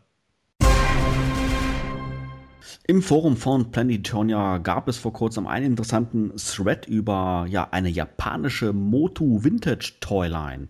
Ähm, Gordon, erzähl doch, so, erzähl doch, mal so ein bisschen, was geht es da genau? Ja, also in unserem Forum, äh, der Profisammler, wird ja seit kurzem über eine japanische Masters of the Universe Serie gefachsimpelt oder genauer gesagt wurde dort jetzt ein Bild eines Vintage Skeletors gepostet, der dabei auch so einen äh, Karton äh, dabei hatte mit japanischen Schriftzeichen drauf und äh, besonders äh, ja, ausgeprägten äh, Artworks. Ähm, und das war eigentlich ganz interessant, weil bisher scheinbar gerade auch bei unseren äh, ja, jahrelang äh, Collectern äh, nichts derartiges irgendwie äh, bisher unter die Linse gekommen ist. Und das fand ich eigentlich ganz interessant, um überhaupt mal zu gucken, ob das Ding nun echt ist oder nicht. Da wird ja jetzt seit einigen Tagen schon so ein bisschen drüber gefachsimpelt und gestritten. Gibt ja nun Pros und Kontras dafür. Pros, weil es eben unfassbar professionell aussieht, zwangsläufig jetzt auch nicht unbedingt die äh, Artworks oder sowas aus einer äh, ja komplett anderen Zeit sein müssen müssten. Äh, das Negativ dazu ist zum Beispiel, dass ja normalerweise die Toylines immer für Kinder ausgelegt sind und dann eigentlich immer so Hilfsschriftzeichen über den großen Sachen sind, damit auch Kinder die äh, Figuren verstehen. Die fehlen hier beispielsweise. Da ist jetzt natürlich die Frage, sind die äh, Figuren echt oder nicht? Ich fand es aber ganz interessant, weil, wie gesagt, eben die Sachen noch nie, äh, auch mir noch nie im, ins, ins, Blickfeld gekommen sind. Denn Ländervariante hat es ja schon immer gegeben. Wir haben ja jetzt, was weiß ich, keine Ahnung, die Los Amos-Figuren gehabt oder die Leo-Figuren, damals aus Indien. Und ja, jetzt scheint es äh, eventuell sogar noch eine Untertoy-Line mal in Japan gegeben zu haben, die aber vermutlich ein bisschen untergegangen ist. Sebastian, müsste man nicht eigentlich annehmen, dass solche Figuren, äh, wenn sie es in den 80er Jahren wirklich gab, in der Zwischenzeit nicht schon mindestens irgendwo mal hätten auftauchen müssen? Normalerweise schon, würde ich sagen. Wir haben ja aus Argentinien, aus Indien, aus Brasilien alles mögliche Anzeug bisher gesehen gehabt. Wissen auch zum Teil, äh, wenn Sachen jetzt offenkundig nicht äh, Teil der Masters Toyline waren oder äh, was äh, nicht von Mattel selber in dem spezifischen Land, sondern von einem Lizenznehmer produziert wurde. Aber in diesem Fall dieser japanischen Figuren könnte ich mir wirklich vorstellen, dass es realistisch äh, wäre, äh, dass die damals erschienen sind, weil das ähm, die Masters sind in Japan wohl offenbar nicht so ein großer Begriff gewesen und viele Sachen, die hier im europäischen Raum eigentlich bis heute sehr bekannt sind, sind dort eher untergegangen, deswegen auch bis heute äh, den meisten Japanern nicht bekannt. Insofern könnten auch die japanischen Masters-Figuren, wenn die wirklich damals erschienen sind, schnell untergegangen und noch keinem Sammler wirklich unter die Finger gekommen sein. Ähm, Gordon, ich glaube, aktuell ist ja, glaube ich, einer dieser Figuren, ich glaube sogar Skeletor selber, auf Ebay ähm, zu haben. Ähm, Preis, glaube ich, veranschlagt zweieinhalbtausend Dollar.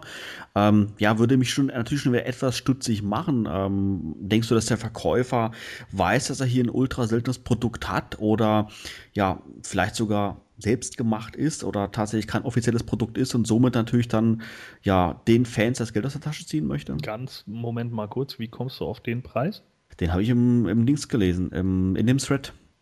Ach so, ja, doch, ja, da steht's. Aber die waren, meine ich, wenn mich nicht alles täuscht, hat die noch irgendjemand anderes im Angebot gehabt und da waren sie nämlich deutlich billiger sind ja auch so gewisse Punkte mit diesen Preisen, wo man jetzt sagen kann, wenn eine Auktion schon von Anfang an als Startgebot einen sehr hohen Preis hat, äh, könnte das nach einer Fälschung riechen, wie jetzt die äh, Custom Two-Packs vom deutschen He-Man Skeletor Set, die mal kursiert haben, wo man gesehen hat, die sind nicht authentisch und da wollte einfach schnell jemand schnell Kohle machen.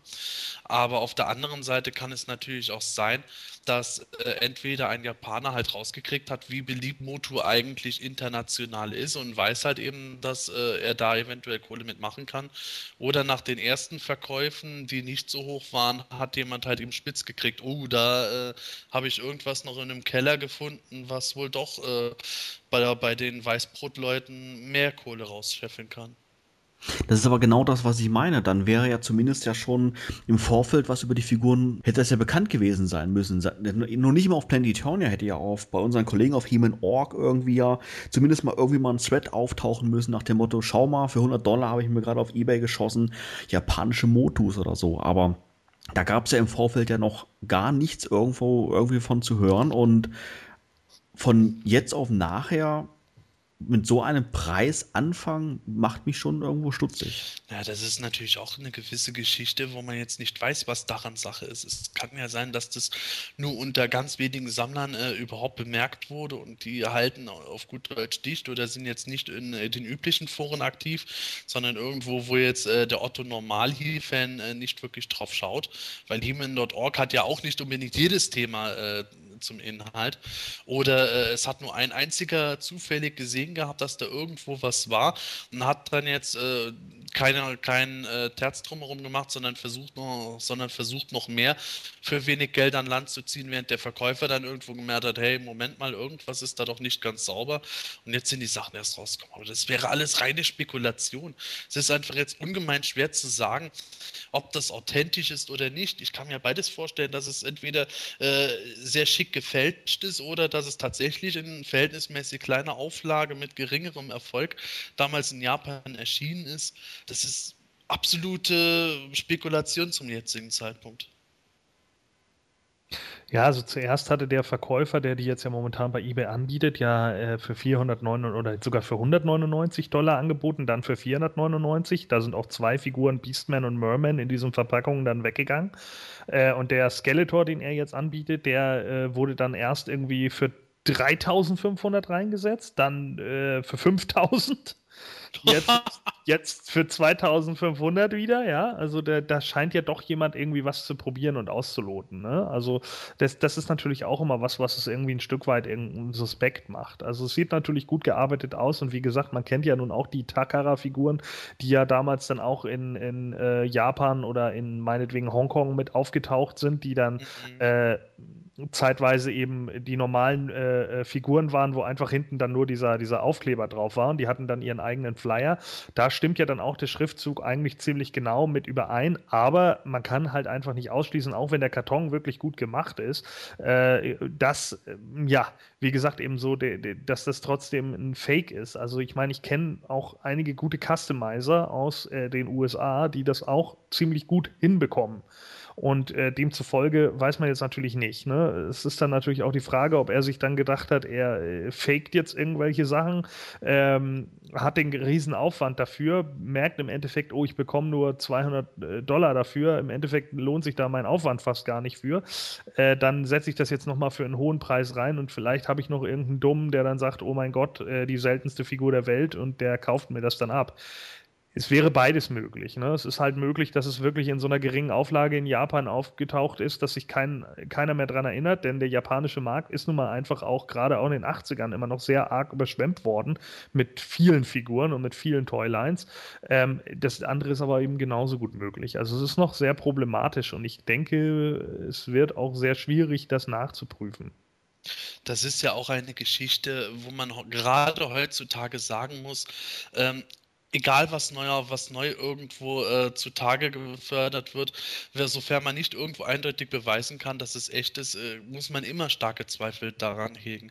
Ende der, beziehungsweise Ende der 90er, Anfang äh, der 2000er Jahre war das mit diesem Wonderboy-Team ein sehr gang und gäbe, dass nachdem ein paar rausgekommen sind, plötzlich die Leute wie blöde angefangen haben zu customizen, um den schnellen Reibach zu machen. Das deutsche Tupac habe ich ja auch schon erwähnt, was halt gerne produziert wird.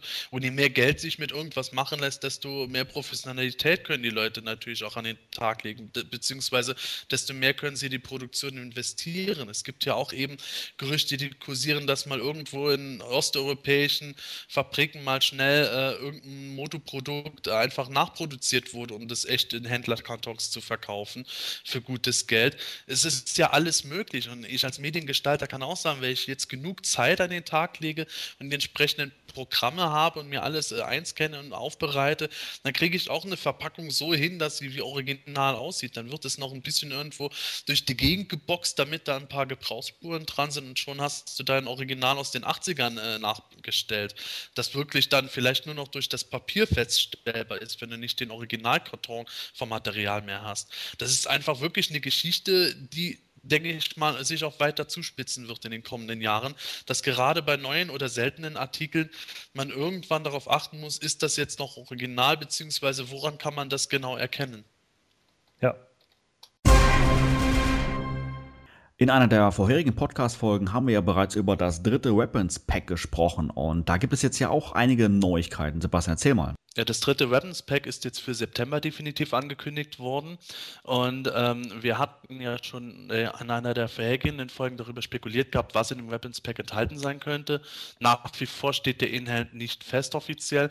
Äh, das Einzige, was Toyguru dazu jetzt gesagt hat, ist, dass ein Zubehörteil dabei wäre, was jetzt blau beiliegen wird. Christopher, hast du eine spontane Idee, um welches Zubehörteil es sich da handeln könnte? Ja, es ist blau. Was macht das? Es, ist, es leuchtet blau. Nein, äh, keine Ahnung. Äh, ich bin kein Freund von Spekulationen, äh, aber pff, wenn ich jetzt mal so spontan raten würde, würde ich sagen, es ist ein Blaster. Nein, es werden Stratos-Flügel sein.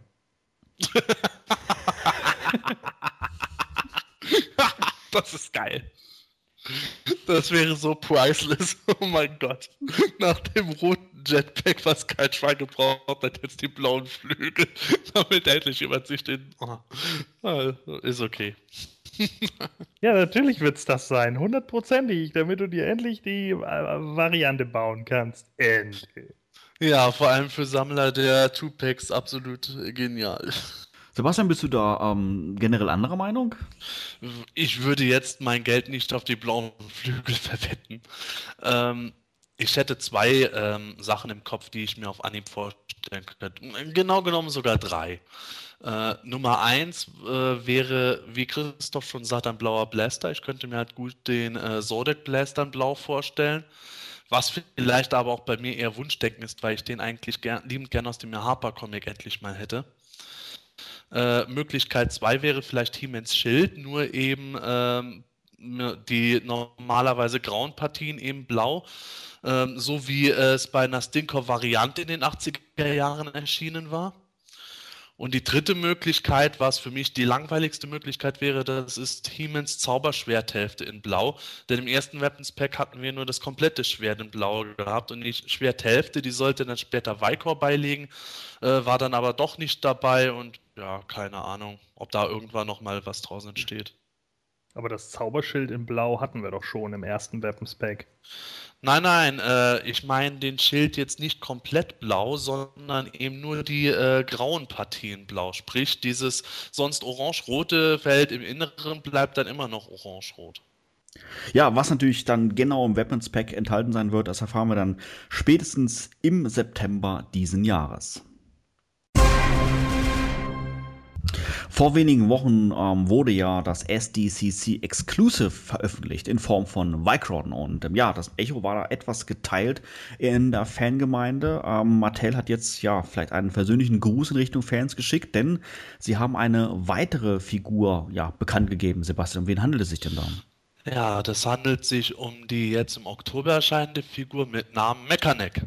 Ja, yeah. Christopher, erzähl mal, ähm, ja, du bist ja nicht so der Sammler, aber wäre Mechanic so auf deiner Wunschliste? Ja, also äh, ich bin zwar nicht so der Sammler, äh, wenn ich natürlich sammeln würde, würden natürlich alle Figuren auf meiner Wunschliste stehen. Ich denke mal, das sollte klar sein. Äh, aber Mechanic gefällt mir auch so ganz gut, weil ich finde auch die Umsetzung mit den Halslängen ganz äh, äh, vorteilhaft. Ähm, also das äh, bei der Vintage-Figur war es ja so, dass man nur den Hals da, was weiß ich, ein paar Zentimeter rausziehen konnte. Finde ich aber gut, dass das äh, jetzt so umgesetzt wurde, dass, äh, ja, also ich weiß gar nicht, wie lang ist dieser Hals eigentlich? Weiß das einer von euch? Ja, gehen wir von geschätzten 10 Zentimeter vielleicht aus. Ja, gut, okay, ist im Grunde, ist im Endeffekt ja auch äh, schnurzpiep egal. Auf jeden Fall äh, finde ich die Umsetzung aber sehr gut und ähm, also wie gesagt, also die, äh, ähm, der Recycling-Anteil ist natürlich beim Mechanic sehr hoch. Also da haben wir ja die Stinkor-Rüstung und den Grundkörper von He-Man und beide beides hat ja schon eine, eine sehr gute Figur gemacht, ähm, als die Figuren damals präsentiert wurden von Matty. Also von daher muss ich sagen, ist Mechanic absolut eine gelungene Figur. Also ich wüsste da jetzt keinen großartigen Kritikpunkt. Gordon, ähm, du als norddeutscher Komplettsammler, die Figur wird ja auf alle Fälle deine, den Weg in deine Sammlung finden. Ähm, Gefällt es dir auch?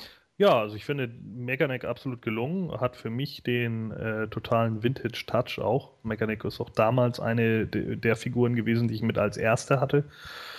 Und äh, also ich finde, die, die ist rundum gelungen. Ich finde auch die Idee mit den zwei Hälsen echt gut, dass man endlich mal so diese Umsetzung hat, dass er äh, ja sein äh, Periskop sozusagen auch wesentlich weiter ausfahren kann. Äh, wird jetzt für mich natürlich nicht eine Rolle spielen, weil ich ihn ja, wie gesagt, nicht auspacke, aber äh, generell finde ich die Figur komplett gelungen und finde es auch äh, cool, dass er dieses Jahr noch kommt. Ja, ich muss auf alle Fälle deine, deine Meinung da äh, teilen. Also der erste Gedanke, den ich hatte, wo ich dieses Bild gesehen habe, war ähm, einfach der, der Vintage-Mechanic. Ähm, ich finde, die Ähnlichkeit ist doch relativ groß, zumindest das, was man auf diesen ja, kleinen Bildern bis dato erkennen kann. Und die Idee mit dem Hals finde ich ehrlich gesagt auch nicht schlecht, wobei mir natürlich jetzt ein Action-Feature lieber gewesen wäre, aber okay, die gibt es ja bekanntermaßen bei den Moto Classics nicht. Sebastian, wie sieht es denn bei dir aus? Du bist ja auch wirklich sehr großer Vintage-Fan. Ähm, trifft die Figur auch deinen Geschmack? Auf jeden Fall ich kann sagen, Mechanic entspricht eigentlich genau dem, was ich äh, erwartet habe. Der zweite, noch längere Hals ist für mich jetzt persönlich nicht so super spannend, äh, wenn er nicht biegbar ist, weil ähm, den einfach jetzt so ganz hoch aufgerichtet haben. Das würde ich persönlich jetzt nicht machen. Ich mag dieses normale äh, Längenformat eher. Und aber ansonsten kann ich da bisher eigentlich nichts an Kritik vermelden bei der Figur, außer vielleicht, dass das heißgeliebte Serpent Track Mechanik Zubehör nicht beiliegt. Die beliebteste Variante überhaupt. Nee, Spaß beiseite. Also ist schon ganz gut, dass, dass Mattel da die totale Vintage-Schiene gefahren ist. Manche werden mit Sicherheit so das ein oder andere Vintage-Element, äh, 2000X-Element missen, aber ich persönlich denke, dass Mechaneck da eigentlich genau das erfüllt, was die meisten Leute erwartet und erhofft haben. Denkst du, dass das Halselement äh, zwischen Oberkörper und Kopf gesteckt wird oder sind diese verschiedenen Halslängen jeweils mit Kopf? Äh, das wird mit Sicherheit so sein, dass der Kopf auf gesteckt wird. Äh, es, ich kann mir nicht vorstellen, dass der sehr teuer zu produzierende oder meistens in der äh, Relation zu den übrigen Teilen sehr teuer zu produzierende Kopf dann zweimal beiliegen wird. Das wäre ein bisschen komisch, weil äh, die Kosten kann sich Mattel ganz leicht mit einem Gelenk sparen, wie bei äh, Tallstars gewesen ist. Das Einzige, was ich interessant finde, ist, dass äh, am Hals, unten am Rumpf scheinbar ähm, noch so ein blaues äh, Nackensegment ist, das dann auf den eigentlichen Torso aufgestüpft wird. Die Figur erscheint im Oktober, du hast es gerade schon gesagt, Sebastian. Der Motu-Kalender 2012 neigt sich langsam dem Ende. Welche Plätze haben wir denn noch frei? Jetzt haben wir noch an regulären Figurenplätzen den November und den Dezember. Ursprünglich sollten ja im September zwei Figuren erscheinen, weil Frost ja von August verschoben wurde. Aber die eigentliche Septemberfigur, die eben Mechanic war, die wurde jetzt eben auf Oktober verschoben. Also Mattel ist mit Verschiebungen dieses Jahr richtig dick dabei dadurch eben noch zwei reguläre Figuren offen. Ähm, wir haben auch noch ähm, zwei Quartalsvarianten offen. Davon wird zumindest die eine Quartalsvariante, die mit dem dritten Minicomic erscheint, in den kommenden Wochen präsentiert. Und, ähm, und wenn ich mich nicht verzählt habe, dann ist auch nur noch ein Large-Sized-Artikel übrig. Wir hatten ja bisher die Star Sisters, ähm, das Snackman Tupac kommt noch, der Griffin kommt jetzt auch demnächst. Und dann ist noch ein 40-Dollar-Artikel offen. Also ein Riese oder ein Tupac wäre da noch drin. Würde sich ja optimal für die Horde Trooper anbieten, die jetzt ja auch im Comic, im Mini-Comic äh, gespoilert wurden, sozusagen. Ah, das würde mich aber schon extrem wundern, wenn die dieses Jahr noch kommen. Die wären ja so was von ein Hotseller für das Abo nächstes Jahr. Dieses Jahr findet natürlich auch wieder die Grayscale Convention in Deutschland statt. Genauer gesagt vom 31.08. bis zum 2. September in Bergneustadt in der Nähe von Köln. Wir hatten die Gelegenheit, uns mit Björn Korthoff, einem der Organisatoren dieser Convention, ein wenig zu unterhalten, um herauszufinden, was den He-Fans in diesem Jahr alles erwarten wird. In das Interview hören wir jetzt rein. Viel Spaß!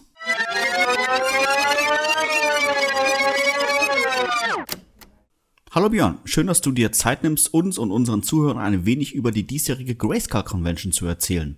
Bereits letztes Jahr war es einer der Highlights in der Fan-Community. Ähm, was erwartet uns in diesem Jahr? Welche Programmpunkte sind bereits gesichert und welche sind vielleicht noch in der Mache? Ich probiere mal das Programm so ein kleines bisschen zusammenfassen, äh, zusammenzufassen. Ähm, also grundsätzlich erwartet uns sehr viel Bühnenprogramm. Wir haben einige Stargäste wieder ein. Na, oh, wir wollen das, Star, das Wort Stargäste eigentlich vermeiden. Jetzt sind wir doch wieder rausgerutscht. Ähm, wir haben einige Gäste eingeladen, die sehr spannende Vorträge halten werden über verschiedenste Themen. Seien es ähm, zum Thema Comics, sei es zum Thema Vintage Toys oder Filmation Cartoon und so weiter und so fort. Ähm, wir haben uns dazu auch nicht lumpen lassen und haben Leute aus der ganzen Welt eingeladen ähm, wir haben, naja gut, aus Deutschland natürlich auch ein paar Gäste. Dann haben wir den äh, Jukka aus Finnland. Äh, Jukka, Jukka, keine Ahnung, wie er sich ausspricht. Das werden wir dann feststellen. ähm, dann haben wir ja, natürlich wieder äh, den James Etok aus England, den sich alle Welt schon wieder sehr, sehr freut. Ich mich auch.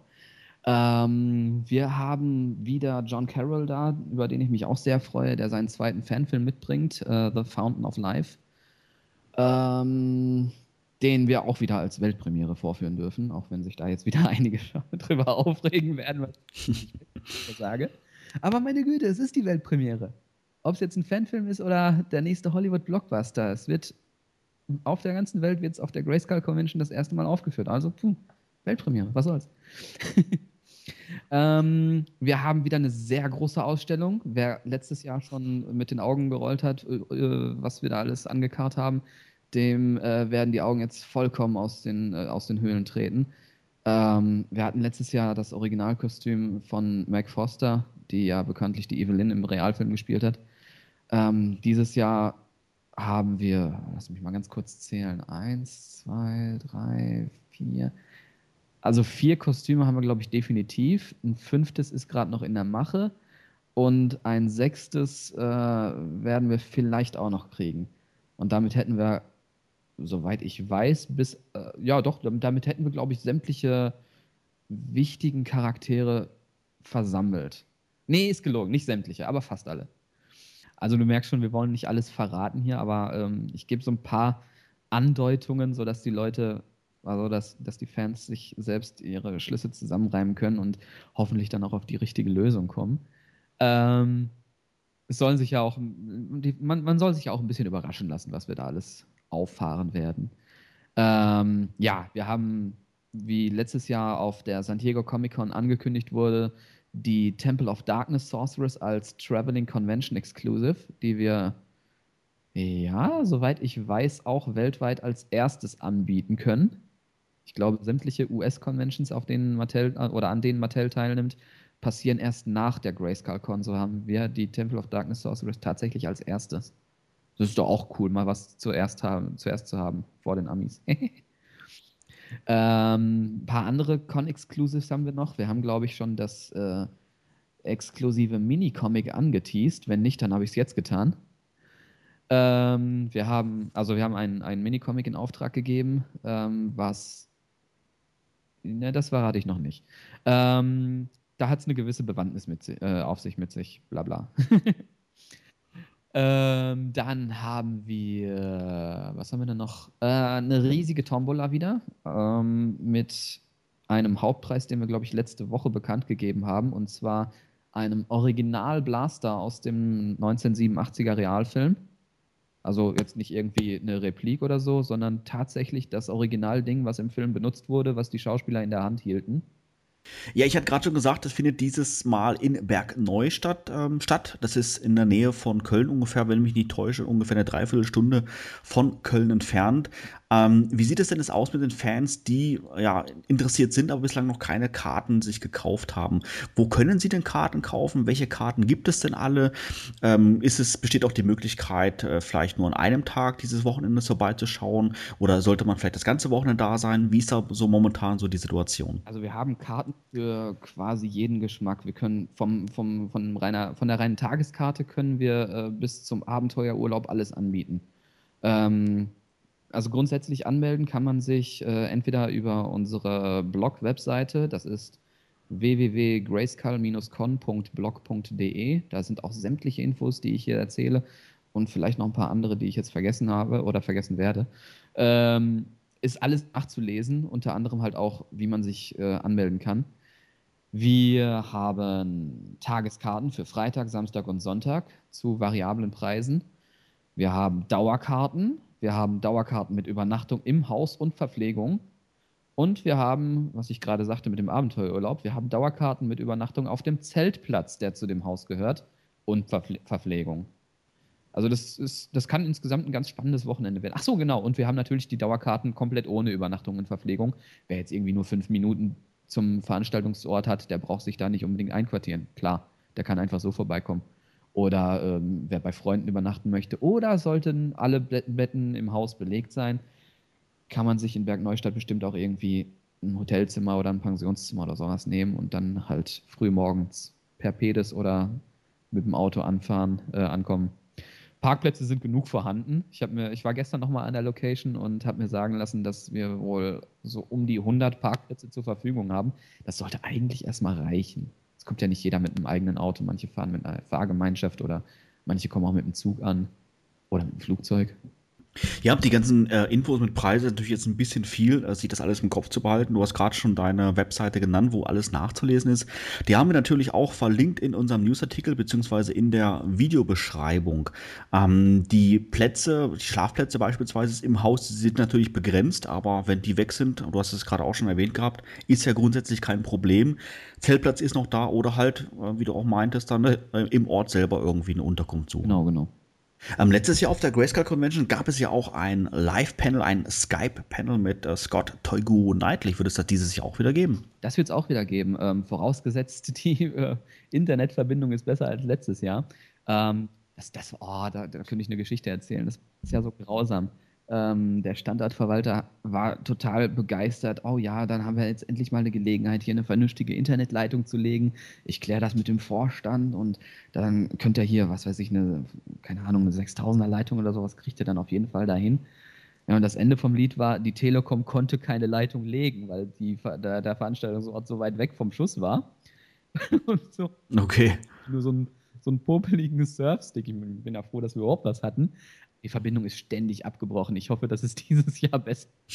Aber Scott hat schon gesagt, er ist auf jeden Fall wieder dabei. Ähm, der Live-Chat wird voraussichtlich äh, wie letztes Jahr wieder am äh, Samstag sein.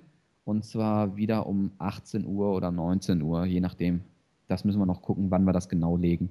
Aber Live-Chat mit, äh, mit Scott Teuguru Nightlick gibt es auf jeden Fall wieder. Ja, letztes Jahr hatten wir auch ein Live-Hörspiel, wo dann unter anderem auch Engelbert von Nordhausen mitgesprochen hat. Natürlich in seiner Rolle als Skeletor. Wie geil ist das denn, mal Skeletor auf der Bühne zu stehen zu haben und der dann mit den Fans zusammen ein Hörspiel spricht. Also es war schon cool. Und ja, dieses Jahr kommt er auch wieder da, äh, dabei und ähm, das wird auch wieder sehr geil. Ähm, wo wir beim Thema Audio sind, ja, ähm, wir haben sehr große Ausstellungen an Dioramen, die ja, bis jetzt hauptsächlich oder ausschließlich der Il Verno gebaut hat. Ähm, den kennt man ja mittlerweile auch, der ist ja, glaube ich, mittlerweile weltweit bekannt mit seinen gigantischen, riesigen Dioramen und jedes, was er baut, ist ja noch größer als das davor. Ähm, der bringt eine ganze Menge Zeug mit. Glaub, ich glaube, wir haben, wir haben, mit ihm abgesprochen, dass wir am Donnerstag mit einem äh, Transporter bei ihm vorbeifahren, den komplett vollladen und dann am Donnerstag dann schon runter zur Location fahren und das da aufbauen. Sonst wären wir nicht fertig. Ja, das klingt auf alle Fälle sehr spannend. So viel mal zum kleinen Ausblick auf die kommende Grayscale Convention. Das Programm ist allerdings nach wie vor noch in der Entwicklung, das heißt, hier und da werden auch noch weitere Programmpunkte hinzukommen. Es ist auf alle Fälle zu empfehlen, die Homepage der Grayscale Convention regelmäßig zu besuchen. Gut, also liebe Fans, falls ihr jetzt immer noch äh, unsicher seid, wollt oder nicht, überlegt nicht so lang, kommt einfach. Es ist ein fantastisches Erlebnis. Äh, ihr habt wahnsinnig viel Spaß, das kann ich euch versprechen. Wir haben eine riesige Ausstellung, wir haben tolle Preise zu gewinnen, wir haben einen Kostümwettbewerb, wir haben äh, verschiedenste Workshops, wir haben tolle Gäste aus der ganzen Welt. Ähm, und das ist ein Wochenende, das werdet ihr nicht vergessen. Fragt die Leute, die letztes Jahr da waren. Ähm, die meisten sprechen heute immer noch davon.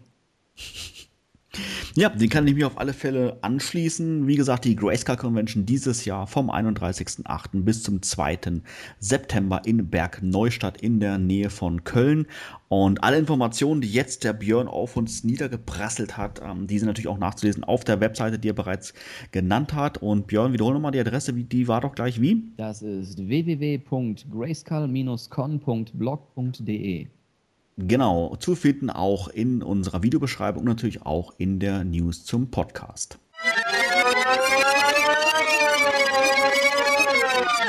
Direkt im Anschluss widmen wir uns jetzt in der Themenlaunch der klassischen Cartoon-Folge Der Diamant des Verschwindens. Bis gleich.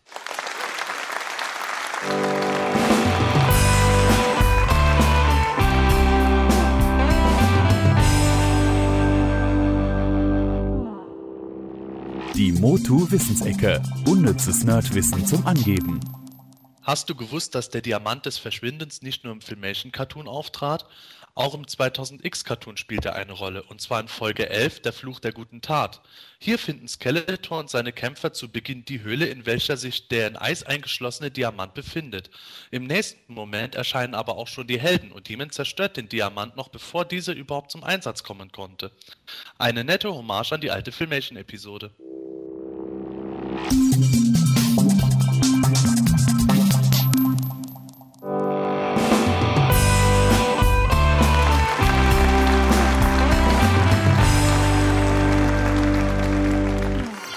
Die Themenlounge. Nerds im Detail. In der Themenlaunch widmen wir uns heute einer Cartoon-Folge aus dem Hause Filmation, genauer gesagt der Folge 4, beziehungsweise eigentlich ist es die Folge 1, mit dem Titel Der Diamant des Verschwindens. Ähm, bevor wir uns Episode jetzt explizit widmen, ähm, noch rasch ein paar Informationen zum Cartoon selber. Ähm, in den 80er Jahren wurde von der Firma Filmation insgesamt 130 Folgen produziert, die in den USA zwischen 1983 und 1985 ausgestrahlt wurden. In äh, Deutschland liefen sie entsprechend später auf Sendern wie ähm, Tele 5 oder dann auch auf Premiere bzw. auf Sky. Ähm, Christoph, du hast am 11. März 2008 ein Review ähm, genau über diese Folge auf Planet Eternia veröffentlicht. Warum ist es denn jetzt eigentlich unklar, ob es sich bei dieser Folge nun um die erste oder um eine spätere Folge handeln soll? Ja, das war so. Und zwar wurde damals der Filmation-Cartoon in einem Rutsch weg äh, äh, ähm, produziert. Und äh, der Diamant des Verschwindens wurde damals als, Produkt, äh, als Pilot zur Serie konzipiert. Ähm, als sie dann aber nachher später die Produktionsnummern verteilt haben, ist denen aufgefallen, dass der Autor äh, Robbie London ähm, damals in seiner Geschichte gar nicht so sehr auf die Ereignisse eingegangen ist. Also warum will Skeletor zum Beispiel Castle Grayskull erobern? Äh, äh, was, was hat die Zauberin für eine Rolle, etc. pp. Das sind so Sachen, die eigentlich mehr in der, ähm, in der Folge der kosmische Komet beleuchtet werden. In der Folge der Diamant des Verschwindens geht der Autor eigentlich mehr so auf die Charaktere ein. Also der, ähm, um, um da diese Werbeeinlage, sage ich jetzt mal so, so voranzutreiben. Ne? Charaktere vorzustellen, was die können, etc. pp. Und ähm, dann, äh, als sie dann später die Produktionsnummern vergeben haben, haben sie, haben sie halt den kosmischen Komet als erste Folge genommen, weil eben dort die ganzen Ereignisse und die ganzen Intentionen der agierenden Protagonisten vorgestellt werden. Jetzt war es aber so, dass ähm, bei, den, bei der Erstausstrahlung äh, in ganz vielen Ländern der Diamant des Verschwindens als erste Folge gebracht wurde, obwohl er eigentlich die Produktionsnummer 4 trägt. Ähm, ich muss aber sagen, das war eigentlich sehr gut, dass sie das so gemacht haben, weil wenn die damals den, den kosmischen Komet als erste Folge gebracht hätten im Fernsehen, äh, ich glaube, dann hätte der Cartoon sich nicht sehr lange gehalten. Ja, dem kosmischen Kometen werden wir uns sicherlich irgendwann später auch nochmal im Podcast widmen. Heute geht es, wie gesagt, um Folge Nummer 4.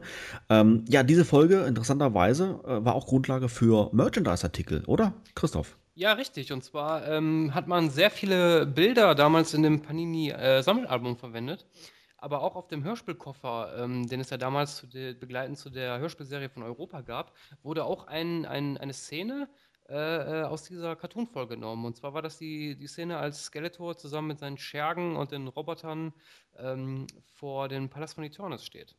Ja, ich würde sagen, wagen wir mal einen detaillierten Blick auf die Folge, die sogleich mit einer Szene in Snake Mountain beginnt. Christoph, erzähl doch mal ein bisschen. Ja, und zwar beginnt die Szene damit, dass äh, Skeletor seinem Knecht Beastman eine Schachtel präsentiert und in dieser bewahrt er den sogenannten Diamanten des Verschwindens auf. Ähm, mit diesem Diamanten kann er quasi eine, ja, einen Gegenstand oder auch ähm, lebende Personen an einen weit entfernten Ort äh, transportieren. Und um Beastman diese Kraft des Diamanten zu zeigen, nimmt er eine Echse und äh, ja, befördert sie in eine andere Dimension anhand, äh, mithilfe dieser Diamantenstrahlen. Christoph hat es ja gerade schon gesagt gehabt, ähm, die Folge hat natürlich so ein bisschen so einen Werbefaktor irgendwo gehabt. Äh, erkennt man relativ gut daran, dass Skeletor seine ganzen ja, Krieger, der, ähm, Krieger des Bösen quasi zu sich ruft und so ein bisschen auch erläutert, welche äh, Fähigkeiten, welche Kräfte sie alles haben. Sebastian, war das für dich jetzt schon ein Ticken zu viel Werbung oder letztendlich wirklich Nostalgie pur? Offen gesagt war es für mich tatsächlich ein bisschen zu viel Werbung. Ich äh, finde es zwar auf der einen Seite vom nostalgischen Faktor her ganz praktisch, aber ich weiß noch, dass ich als Kind das ähm, etwas äh, komisch fand, wie es sich angehört hat. Ich habe das natürlich äh, von den Hörspielen her äh, gekannt, dass jetzt in Folge 13 Skeletors Sieg halt Beastman da äh, die ganzen Charaktere vorgestellt hat. Aber es, es, hat für mich immer ein bisschen eigenartig gewirkt und bin als, äh, eben erst als Erwachsener drauf gekommen, klar, das war jetzt eben der Werbeeffekt. Es war mir einfach ein bisschen äh, äh, zu eigenartig gewesen. Es, aber das ist jetzt auch jetzt nichts, wo ich ein riesiges Problem mit habe. Es war, es war jetzt einfach eine Geschichte, wo ich, wo ich gedacht habe, ja, ich kenne die ganzen Typen schon und hier kommen weiter und los geht's mit der eigentlichen Handlung. Man muss ja dazu sagen, dass äh, der Filmation Cartoon ja überhaupt das, das erste filmerisch um, umgesetzte Werbematerial von Mattel war. Also beziehungsweise, dass sie da erstmal in einer Serie ihr Produkt angeworben haben. Äh, soweit ich mich entsinne, war das wirklich so, so das, das erste, wo Mattel Fuß gefasst hat in dieser Branche. Ja, natürlich. Es macht ja auch absolut Sinn, dass jetzt in dieser Folge, die eigentlich als Pilot gedacht war, auch die Charaktere erstmal vorgestellt werden, äh, was ihre Fähigkeiten betrifft. Das ist ja auch absolut unstrittig in der Hinsicht. Ich muss sagen, ähm, es gibt ja bei Europa ja auch so diverse Werbefolgen, ähm, ganze Folgen und auch teilweise auch einzelne Szenen, wo neue Charaktere halt vorgestellt werden, wo man genau merkt, hm, okay, da wollen sie jetzt doch noch ein bisschen mal irgendwie die Werbetrommel rühren. Ich muss zugeben, hier und da stört es mich ein bisschen, aber bei dieser Cartoon-Folge komischerweise nicht. Also ähm, ja, in mir weckt das doch wirklich nostalgische Gefühle irgendwo, wenn man dann diese ganzen Charaktere, diese Urcharaktere halt ähm, ähm, ja, sieht, äh, wie sie agieren und welche Fähigkeiten sie haben. Als Kind, muss ich sagen, habe ich ähm, ja natürlich mich nicht irgendwo jetzt umworben gefühlt. Und jetzt auch als Erwachsener, klar, man weiß natürlich, woher es kommt, aber ich finde es trotzdem irgendwo ähm, ja, eine interessante und spannende Darstellung.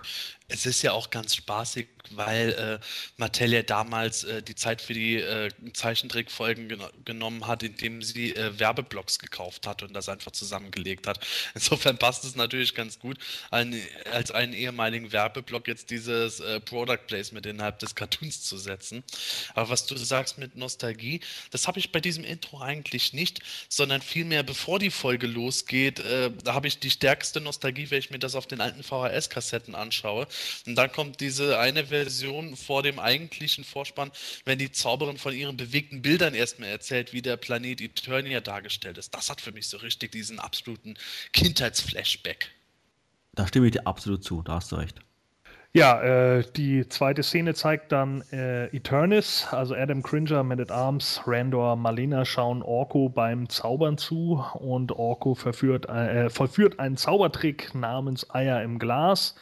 Da wird dann natürlich auch gleich wieder so der Gag-Charakter in Orko klar. Er bekleckert äh, Man at Arms mit Eiern. Tila rennt zum Fenster und sieht, wie Trapjaw auf dem Skysled angreift, der dann hier scheinbar auch wieder für beide Seiten ausgelegt wurde, alarmiert dann die königliche Leibwache und es geht zum Gegenangriff. Man äh, ja, verfolgt in dem Moment dann Trapjaw und Adam nutzt die Gunst der Stunde, um mit Cringer mal eben kurz zu verschwinden. Da ist für mich eigentlich erst dieser Aha-Moment gekommen, als Trapjaw an dem Gleiter herbeifliegt. Ja, verdammt, Hake, bei meinem Battle Ram geht die Front hier ab. Ehrlich? Ja, ich habe ich hab von dem Fahrzeug die Anleitung nicht geschaut gehabt. Ich habe die Box auch nicht insofern äh, genau betrachtet gehabt, um zu realisieren, dass Timen da mit einem Fluggleiter auch noch unterwegs ist. Und habe da erst gemerkt, oh Mensch, da stimmt doch was nicht. Da hat mein Battle Ram damals genommen, da mal ein bisschen dran rumgeruckelt, bis der Gleiter rausging. Ja, siehst du mal, der Werbeeffekt hat doch funktioniert. Absolut, absolut. ah, sensationell. Ja, Orko wird wieder hier so als, ähm, als Clown eingeführt. Ähm, von Europa kennt man das ja auch sehr gut. Wie sieht das bei euch aus? Ähm, Christopher, ist Orko jetzt ein Charakter, der dich auch im Filmation-Cartoon irgendwie nervt? Äh, Orko ist grundsätzlich ein Charakter, der mich nervt. Ich fand, ja, ich fand ihn in den Hörspielen war er natürlich nerviger als im Cartoon, weil er in den Hörspielen halt so ein Großkotz war. Äh, aber im Cartoon ist das auch so ein, so ein Charakter, ja, der soll halt so dieses Kindliche widerspiegeln. Ich meine, für, für, für die Zielgruppe, für die der Cartoon gemacht wurde, mag das vielleicht ganz witzig sein, aber äh, ich als Erwachsener muss sagen, nee, nee, muss ich nicht haben. Also das, nee, das passt irgendwie nicht. Ich bin eigentlich anderer Ansicht tatsächlich. Ich mag ja den Hörspiel-Orko nicht besonders gerne, aber den Zeichentrick-Orko habe ich immer irgendwo nett gefunden. Ich fand den putzig und habe dann gedacht, wenn er, wo er im besten äh, Willen und diesen Eiertrick vorführt und Man at Arms waren denen auch noch das, was schief geht und kriegt es vollkommen ab. Ich fand das zum einen irgendwie lustig äh, und zum anderen äh, äh Orko, ach die arme Sau, aber ähm, sorgt trotzdem für Späße. Das hat für mich in dem Zeichentrickfilm durchaus funktioniert, was für mich in den Hörspielen gefehlt hat. Ja, wobei du hast ja auch in Hörspielen immer so, so diese, diese, diese beiden Gegenpole, ne? Orko und Mad at, Mad at Arms. Das hast du ja in dem Cartoon auch. Das finde ich eigentlich so äh, bemerkenswert, dass immer diese beiden immer so aufeinandertreffen. Ja, das passt aber natürlich besonders gut. Äh, gut, Orko ist, wie du ja schon sagst, die Identifikationsfigur für die Kinder gewesen, beziehungsweise eher der kindliche Charakter. Und Man at Arms der erwachsene, väterliche Typ, der auch ein bisschen eher ähm, in die autoritäre Richtung geht. Ja, passt bloß auf, was passiert. Und der kriegt es dann eben voll ab. Das, das finde ich einfach sowas von genial. Das geschieht ja in späteren Folgen auch als eine Art Running Gag, dass Man at Arms von Orko irgendwie immer nass gemacht wird oder sonst was für eine Schweinerei passiert. Und mir gefällt das. Ja, vielleicht liegt es ja auch einfach daran, dass Orko ja auch von Lou Scheimer oder von, von den äh, Writern der Show einfach äh, entwickelt wurde. Ne? Also, dass, dass er halt eben nicht zur ursprünglichen äh, Toyline gehörte, sondern eben dieser Comic Relief Charakter war, den man für die Show als eine Kindershow eben entwickelt hat. Und vielleicht konnten sie deshalb auch besser mit ihm umgehen als andere. Ja, das würde durchaus Sinn machen, stimmt. Ja, Trapjaw greift dann urplötzlich äh, Eternus an auf ein Skyslet und ähm, ja, Tila ist sofort natürlich alarmiert und ähm, geht mit der königlichen Leib Leibwache hinterher und da sind wir dann auch schon in der nächsten Szene. Ja, Tila eilt hinterher und äh, während sie da voll in Action ist, da sucht natürlich Prinz Adam und Cringer einen Unterschlupf, um sie natürlich jetzt, ja, sag ich jetzt mal, erstmalig in der Serie dann zu verwandeln in äh, He-Man und in Battlecat. Doch ähm, ja, das sieht man erstmal ja noch gar nicht, denn die Szenerie schwenkt wieder um zu Tila und zu Trapjaw. Ähm, ihr gelingt es tatsächlich dann noch, ähm, Trapjaw abzuschießen, der sogleich einen Notruf absetzt. Und da kam eine ganz, ganz witzige Szene für meinen Geschmack, äh, weil Skeletor ja eigentlich das völlig egal ist in dem Moment, dass Trapjaw da jetzt abschmiert, denn er hat seine, ja, Aufgabe erfüllt des Plans, denn er hat ja Tila und die Leibwache vom Schloss weggelockt, damit Skeletor und seine Krieger dann ja ungehindert ein, äh, angreifen können. Und da sind wir genau an dieser Szene angekommen, was der Christopher vorhin meinte die Szene, die dann ähm, ja aus der Serie entnommen wurde, wurde für den Europa-Kassettencover. Ist doch auch irgendwie cool. Ja, Skeletor Trapjaw ist gerade von He-Man besiegt worden. Ist mir scheißegal! ja. Das stimmt, die, die Szene, die ist wirklich. Ich, ich finde diese Szene auch göttlich. Wie Trapjaw da über den Funkspruch da hilflos und am Jammern ist und Skeletor dann ganz trocken. Das ist mir egal. Ich fand, ich fand aber auch, auch äh, witzig an der Szene, als äh, Trapjaw angreift und Tila rennt erstmal zu Rendor und fragt, äh, den genauen Wortlaut weiß ich nicht mehr, aber irgendwie so ähnlich so, ja, äh, soll ich den jetzt verfolgen? Soll ich jetzt äh, hier, ne, Trapjaw angreifen oder was soll ich tun? Da habe ich mir dann nur so gedacht, so, ähm, Hallo, du bist die, die Befehlshaberin der Leibgarde. Solltest du nicht einfach so sofort losrennen und äh, die Gefahr abwenden? Aber ne, erstmal fragen. Ja, also die Befehlskette muss ja noch erfüllt werden, sonst herrscht ja Unheil, Chaos und Anarchie. ja. Da muss ich ergänzen, ähm, ich habe mir die Folge auf beide, mit beiden Synchronisationen angeschaut. Einmal mit der originalen VHS-Synchro und dann später nochmal mit der, ähm, ich sag mal, Premiere Sky-Synchro. Und ähm, da wurde genau diese Reaktion von Thieler, ja, meiner Ansicht nach komplett ähm, anders ausgelegt. Und zwar in der Tele 5-Synchro beziehungsweise dann in der Premiere-Synchro, hat sie dann wirklich dann Rendor ähm, gefragt, ob es ähm, ja, ob es okay wäre, dass sie jetzt ähm, Trapjaw verfolgt. Das ist natürlich schwachsinnig, wie du sagst, Christoph, Christopher. Sie ist ja die Oberbefehlshaberin der königlichen Leibwache. Sie muss das ja irgendwo machen. In der äh, VHS-Synchro hingegen sagt sie, fragt sie nicht letztendlich nicht um Erlaubnis, sondern äh, sie sagt, sie würde Trapjaw jetzt verfolgen, ähm, ja, wenn Rendor es letztendlich befiehlt. Und da macht es für mich jetzt wiederum Sinn, was jetzt Sebastian sagt. Die Befehlskette muss ja, muss ja letztendlich dann beachtet werden. Rando ist der König und wenn er den Befehl gibt, dann wird das Ganze auch gemacht. Bei der Premiere Synchro mehr oder weniger um Erlaubnis fragen, so, hey, was meinst du, Rando, eigentlich? Soll ich es machen oder nicht? Ist wirklich schwachsinnig. Und da finde ich die, ähm, die VS-Synchro wesentlich passender. Äh, okay, aber da äh, weiß einer zufällig den genauen Wortlaut, also jetzt in dem O-Ton? Im Englischen meinst ja. du? Sebastian, hast du irgendwie was eine Idee? Du hast, glaube ich, die englische Folge gesehen. Oh, ja, ich habe die gesehen, aber äh, das habe ich mir jetzt nicht im Speziellen gemerkt. Tut mir leid. Naja, gut, okay, ist ja auch egal. Aber naja, aber wie gesagt, also die VHS-Synchro, die kenne ich gar nicht so im Detail. Äh, aber wenn, wenn das da dann so ist, wie du sagst, Manuel, dann macht das natürlich mehr Sinn. Das ist richtig. VHS-Synchro ist da halt äh, von der Wortwahl meistens besser. Und äh, ja, sowieso eigentlich in allem besser. als die TV-Synchro. so leid es mir tut. Hat da, hat da nicht auch Edgar Ott äh, Skeletor gesprochen? Ja, genau. Und Sascha Hehn als He-Man.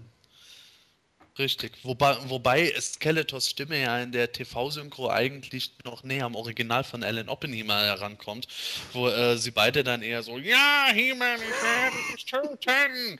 Und äh, Edgar Ott hat aber natürlich äh, eine weitaus stärkere Atmosphäre drin. Ich habe auch äh, mit der Stimme von Alan Oppenheimer nie so viel anfangen können, insofern eben, weil das alles etwas lächerlich ist. Und da äh, fand ich schon die VHS-Version einfach praktischer. Bösen sind sowieso unglaublich aufgesetzt immer. Also ich weiß nicht, dieses, dieses äh, äh, perfide Lachen von jedem, auch Trapjaws äh, Reaktion, ich schieße jetzt mal die Burg kaputt, alter Schwede. Also da denkt man sich zwischendurch auch so, sag mal Leute, habt ihr eigentlich irgendwie ein Ei am Wandern oder sowas? Was ich an dieser Szene eigentlich viel schlimmer fand, äh, dass Tila da irgendwie äh, fragt, äh, ob, ob sie jetzt die Leute mitnehmen kann, wie viele Wachen eigentlich im Endeffekt aufsatteln, um hinter einem popeligen Trapjaw herzufliegen, ja. Also im Endeffekt so viele, dass die gesamte Eternis nicht mehr bewacht ist. Also dümmer geht's nimmer. Ja, gut, vor, vor allen Dingen Gordon, du musst ja überlegen, in Eternis wohnen nur drei Leute. Ja. Oder vier oder so, ne? Und äh, wenn die ganzen Wachen, aber du hast natürlich recht, also die ganzen Wachen, und vor allen Dingen das Lustige dann ist ja, ich meine, sie zieht mit sämtlichen Wachen los und keiner trifft Rapjaw. Ja. ich meine, was, was soll das? In der nächsten Szenerie geht es dann äh, ja, weiter mit dem Kampf zwischen Tila und Trapjaw. Sebastian, erzähl du mal ein bisschen weiter. Trapjaw muss letzten Endes notlanden und Tila hält ihm äh, sofort ihr Schwert vors Gesicht, aber Trapjaw äh, wird da wieder effektiv in Szene gesetzt, indem er einfach mit seinem Stahlmaul äh, Tilas Schwert zerbeißt. Und äh, die ist vor Schock wie gelähmt, aber äh, in dem Moment kommt auch schon He-Man und ähm, blockt äh, Trapjaws Laserstrahlen ab. Und ähm, ja, natürlich, natürlich ist es dann halt Teil eines Kampfes zwischen den beiden, aber He-Man packt letzten Endes Trapjaws Waffe, äh, beziehungsweise sein Roboter verbiegt den Lauf der Waffe einfach und äh, packt ihn wieder auf den Skysled drauf und schmeißt äh, beides einfach von dann. Er schmeißt, aber keinen Stein. Ja, aber äh, He-Man wirft einfach gerne mit Sachen und wenn kein großer Stein in der Nähe ist, dann muss auch eben Trapjaw auf dem Skysled dafür dienen. Das Interessante dabei ist aber schon, äh, Holy Foreshadowing, dass äh, Heeman bereits jetzt vermutet, dass äh, sie absichtlich vom Schloss weggelockt wurden und äh, macht sich sofort auf den Weg wieder zurück, weil wer weiß, was äh, Wanda und Marlene alleine anstellen. Ja, also Himin ist auf alle Fälle mal ein helles Köpfchen. Er hat ja schon in der letzten Hörspielfolge sofort Lunte gerochen mit Regam, nachdem Orko ihn schon 20 Mal gewarnt hatte, aber er hat zum Schluss gewusst.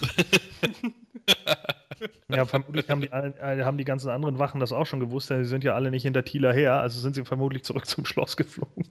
Nee, die machen noch Mittag, hast du gesagt. Ach ja, genau, stimmt, ja. Vielleicht sind sie ja deswegen einfach nicht da. Äh, ich habe mich übrigens gefragt, hat äh, Trapjaw eigentlich auch äh, stahlharte Innereien? Also ich meine, wenn er so mal so ein, das, das, das Schwert da irgendwie zerkaut und runterschluckt und so, tut das nicht irgendwie irgendwann mal weh, wenn er auf dem Klo ist? Der Gedanke kam mir auch ehrlich gesagt. Wobei, äh, da taucht ja He-Man auch das erste Mal auf. Ne? Ich finde ja, He-Man hat äh, im Filmation-Cartoon so einen so Superman-Effekt. Ne? Hier, äh, Clark Kent setzt die Brille ab, keiner erkennt ihn mehr. Und He-Man ist äh, Prinz Adam ja eigentlich nur ein bisschen braun gebrannt und keiner erkennt ihn. Ja, das, das finde ich eigentlich super. Aber ich muss sagen, der erste Auftritt in, in, Summe fand ich klasse. Vielleicht nicht ganz so spektakulär wie bei, äh, beim 2000X-Cartoon. Aber ähm, mir hat es einfach gefallen, weil er halt irgendwie im Cartoon natürlich wirklich übermächtig ist. Ne? Und ähm, ganz im Gegensatz jetzt mal zu der Hörspielserie, wo er doch immer, immer wieder mal Probleme hat. Aber im, äh, im Cartoon ist er ja das Nonplusultra irgendwo und äh, keinerlei Angst und ja, keinerlei ähm, ja, er verschwendet keinerlei Gedanken, dass er überhaupt ansatzweise mal verlieren könnte oder sowas alles. Und diese Überlegenheit, die ja, spielt natürlich dann auch voll aus, finde ich. Es ist noch, natürlich auch ganz gut in Szene gesetzt, weil ja immer auf Battlecat irgendwo äh, durch, durch, die Szenerie richtig springt, wo, was eine unglaubliche Dynamik hat. Das gefällt mir bis heute sehr gut. Und äh, gerade als dieser erste Auftritt kommt es für mich eigentlich gut. Er erscheint auf der Bildfläche, macht zunächst mal einen Evil Warrior mit Leichtigkeit platt und äh, kennt sofort Skeletors perfiden Plan im Voraus und springt dann sofort mit Battlecat in die nächste Szene. Das Einzige, was eigentlich noch gefehlt hat, ist, dass im Vorbeispringen Battlecat noch schnell schnell sich, irgende, sich irgendeinen anderen äh, Finsterling packt und den noch unterwegs zerkaut oder sowas. Man, man muss ja auch dazu sagen, weil ja, äh, das ist äh, natürlich, wenn man den Cartoon sieht, dann äh, fällt einem natürlich auf, dass der Cartoon natürlich sehr statisch ist und natürlich auch viele äh, Animationen, sage ich mal, die sich immer wiederholen, wie dieses Springen, was äh, Sebastian jetzt gerade angesprochen hat, das taucht ja eigentlich in fast jede Szene auf, dass He-Man mit Battlecat irgendwo wegspringt. Ähm, man muss aber dazu sagen, dass zur damaligen Zeit der Cartoon sehr teuer war. Also die, äh, die Animationen äh, konnten also gar nicht so, so ähm, variabel sein.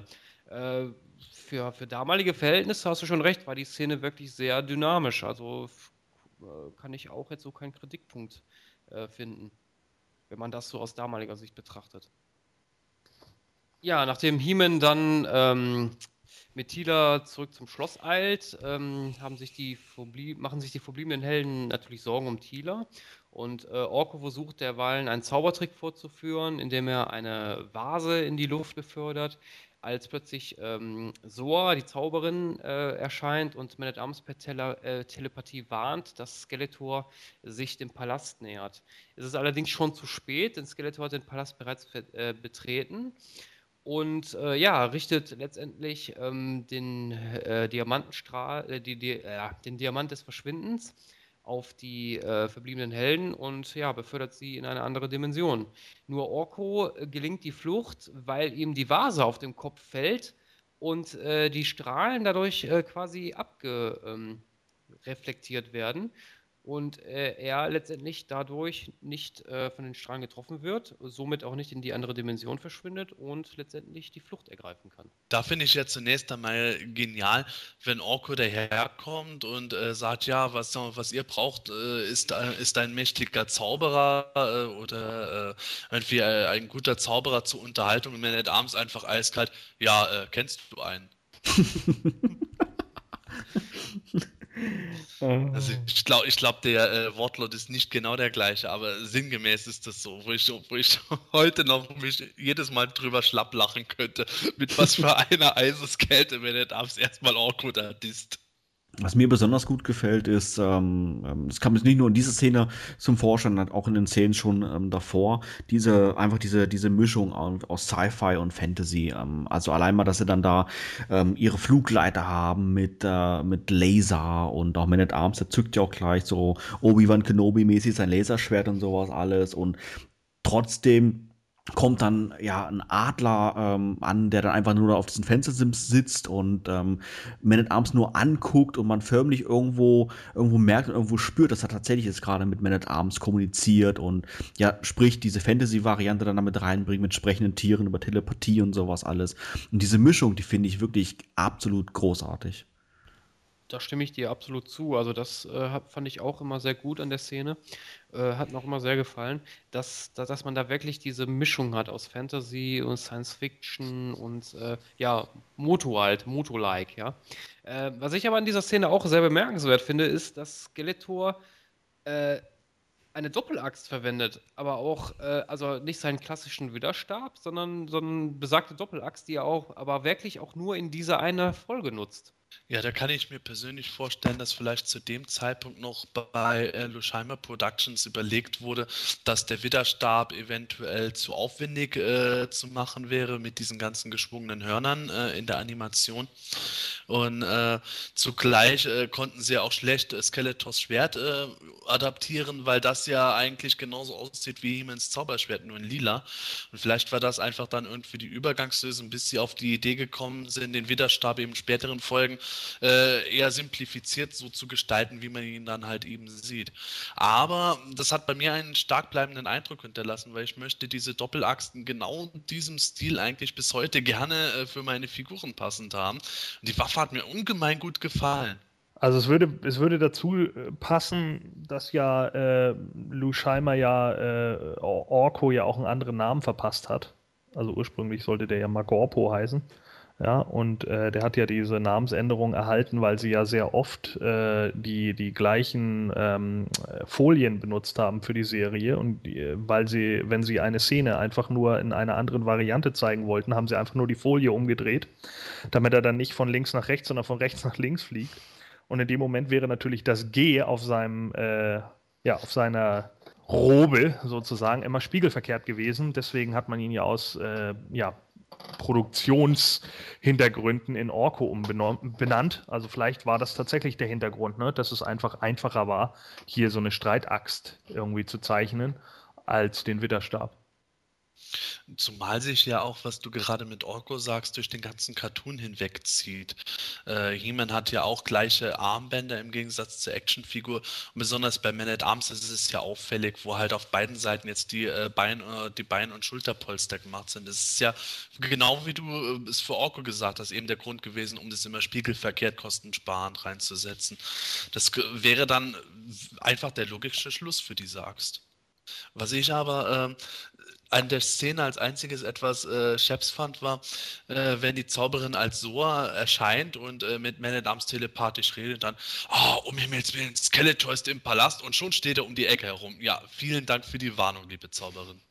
Ich glaube aber, dass sie, also zumindest war es in der VHS-Synchro, tatsächlich gesagt hat, er ist bereits im Palast und nicht er ist kurz vorm Palast. Ja, ja, also, ja, ja, schon. Er ist bereits im Palast, ja. Äh, es bringt aber auch nichts mehr, wenn Skeletor schon in der Eingangstür steht und Man at Arms eigentlich gar keine Zeit mehr hat, irgendwas zu machen, außer sein Ja. Pseudolichtschwert zu zücken. Ja, Orko ge- gelingt auf alle Fälle mal die Flucht dank ja, mehr oder weniger seines Zaubers und der Vase, die ihn dann geschützt hat vor den ähm, ja, Diamant des Verschwindens. Und ähm, wie es genau weitergeht, das besprechen wir in wenigen Augenblicken nach einer kurzen Pause. Bis gleich.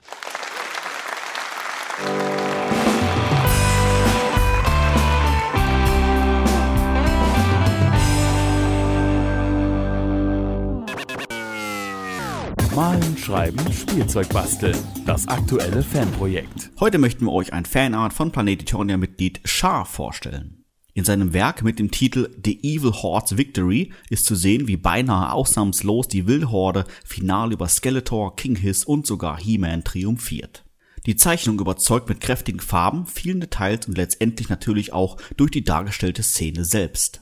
Ob der Kampf um Eternia tatsächlich final entschieden ist, bleibt eurer Fantasie überlassen. Wenn du dir das Bild anschauen möchtest, werfe jetzt in YouTube einen Blick auf die Videospur zum Podcast oder aber folge dem entsprechenden Link in der News oder der Videobeschreibung. Viel Spaß!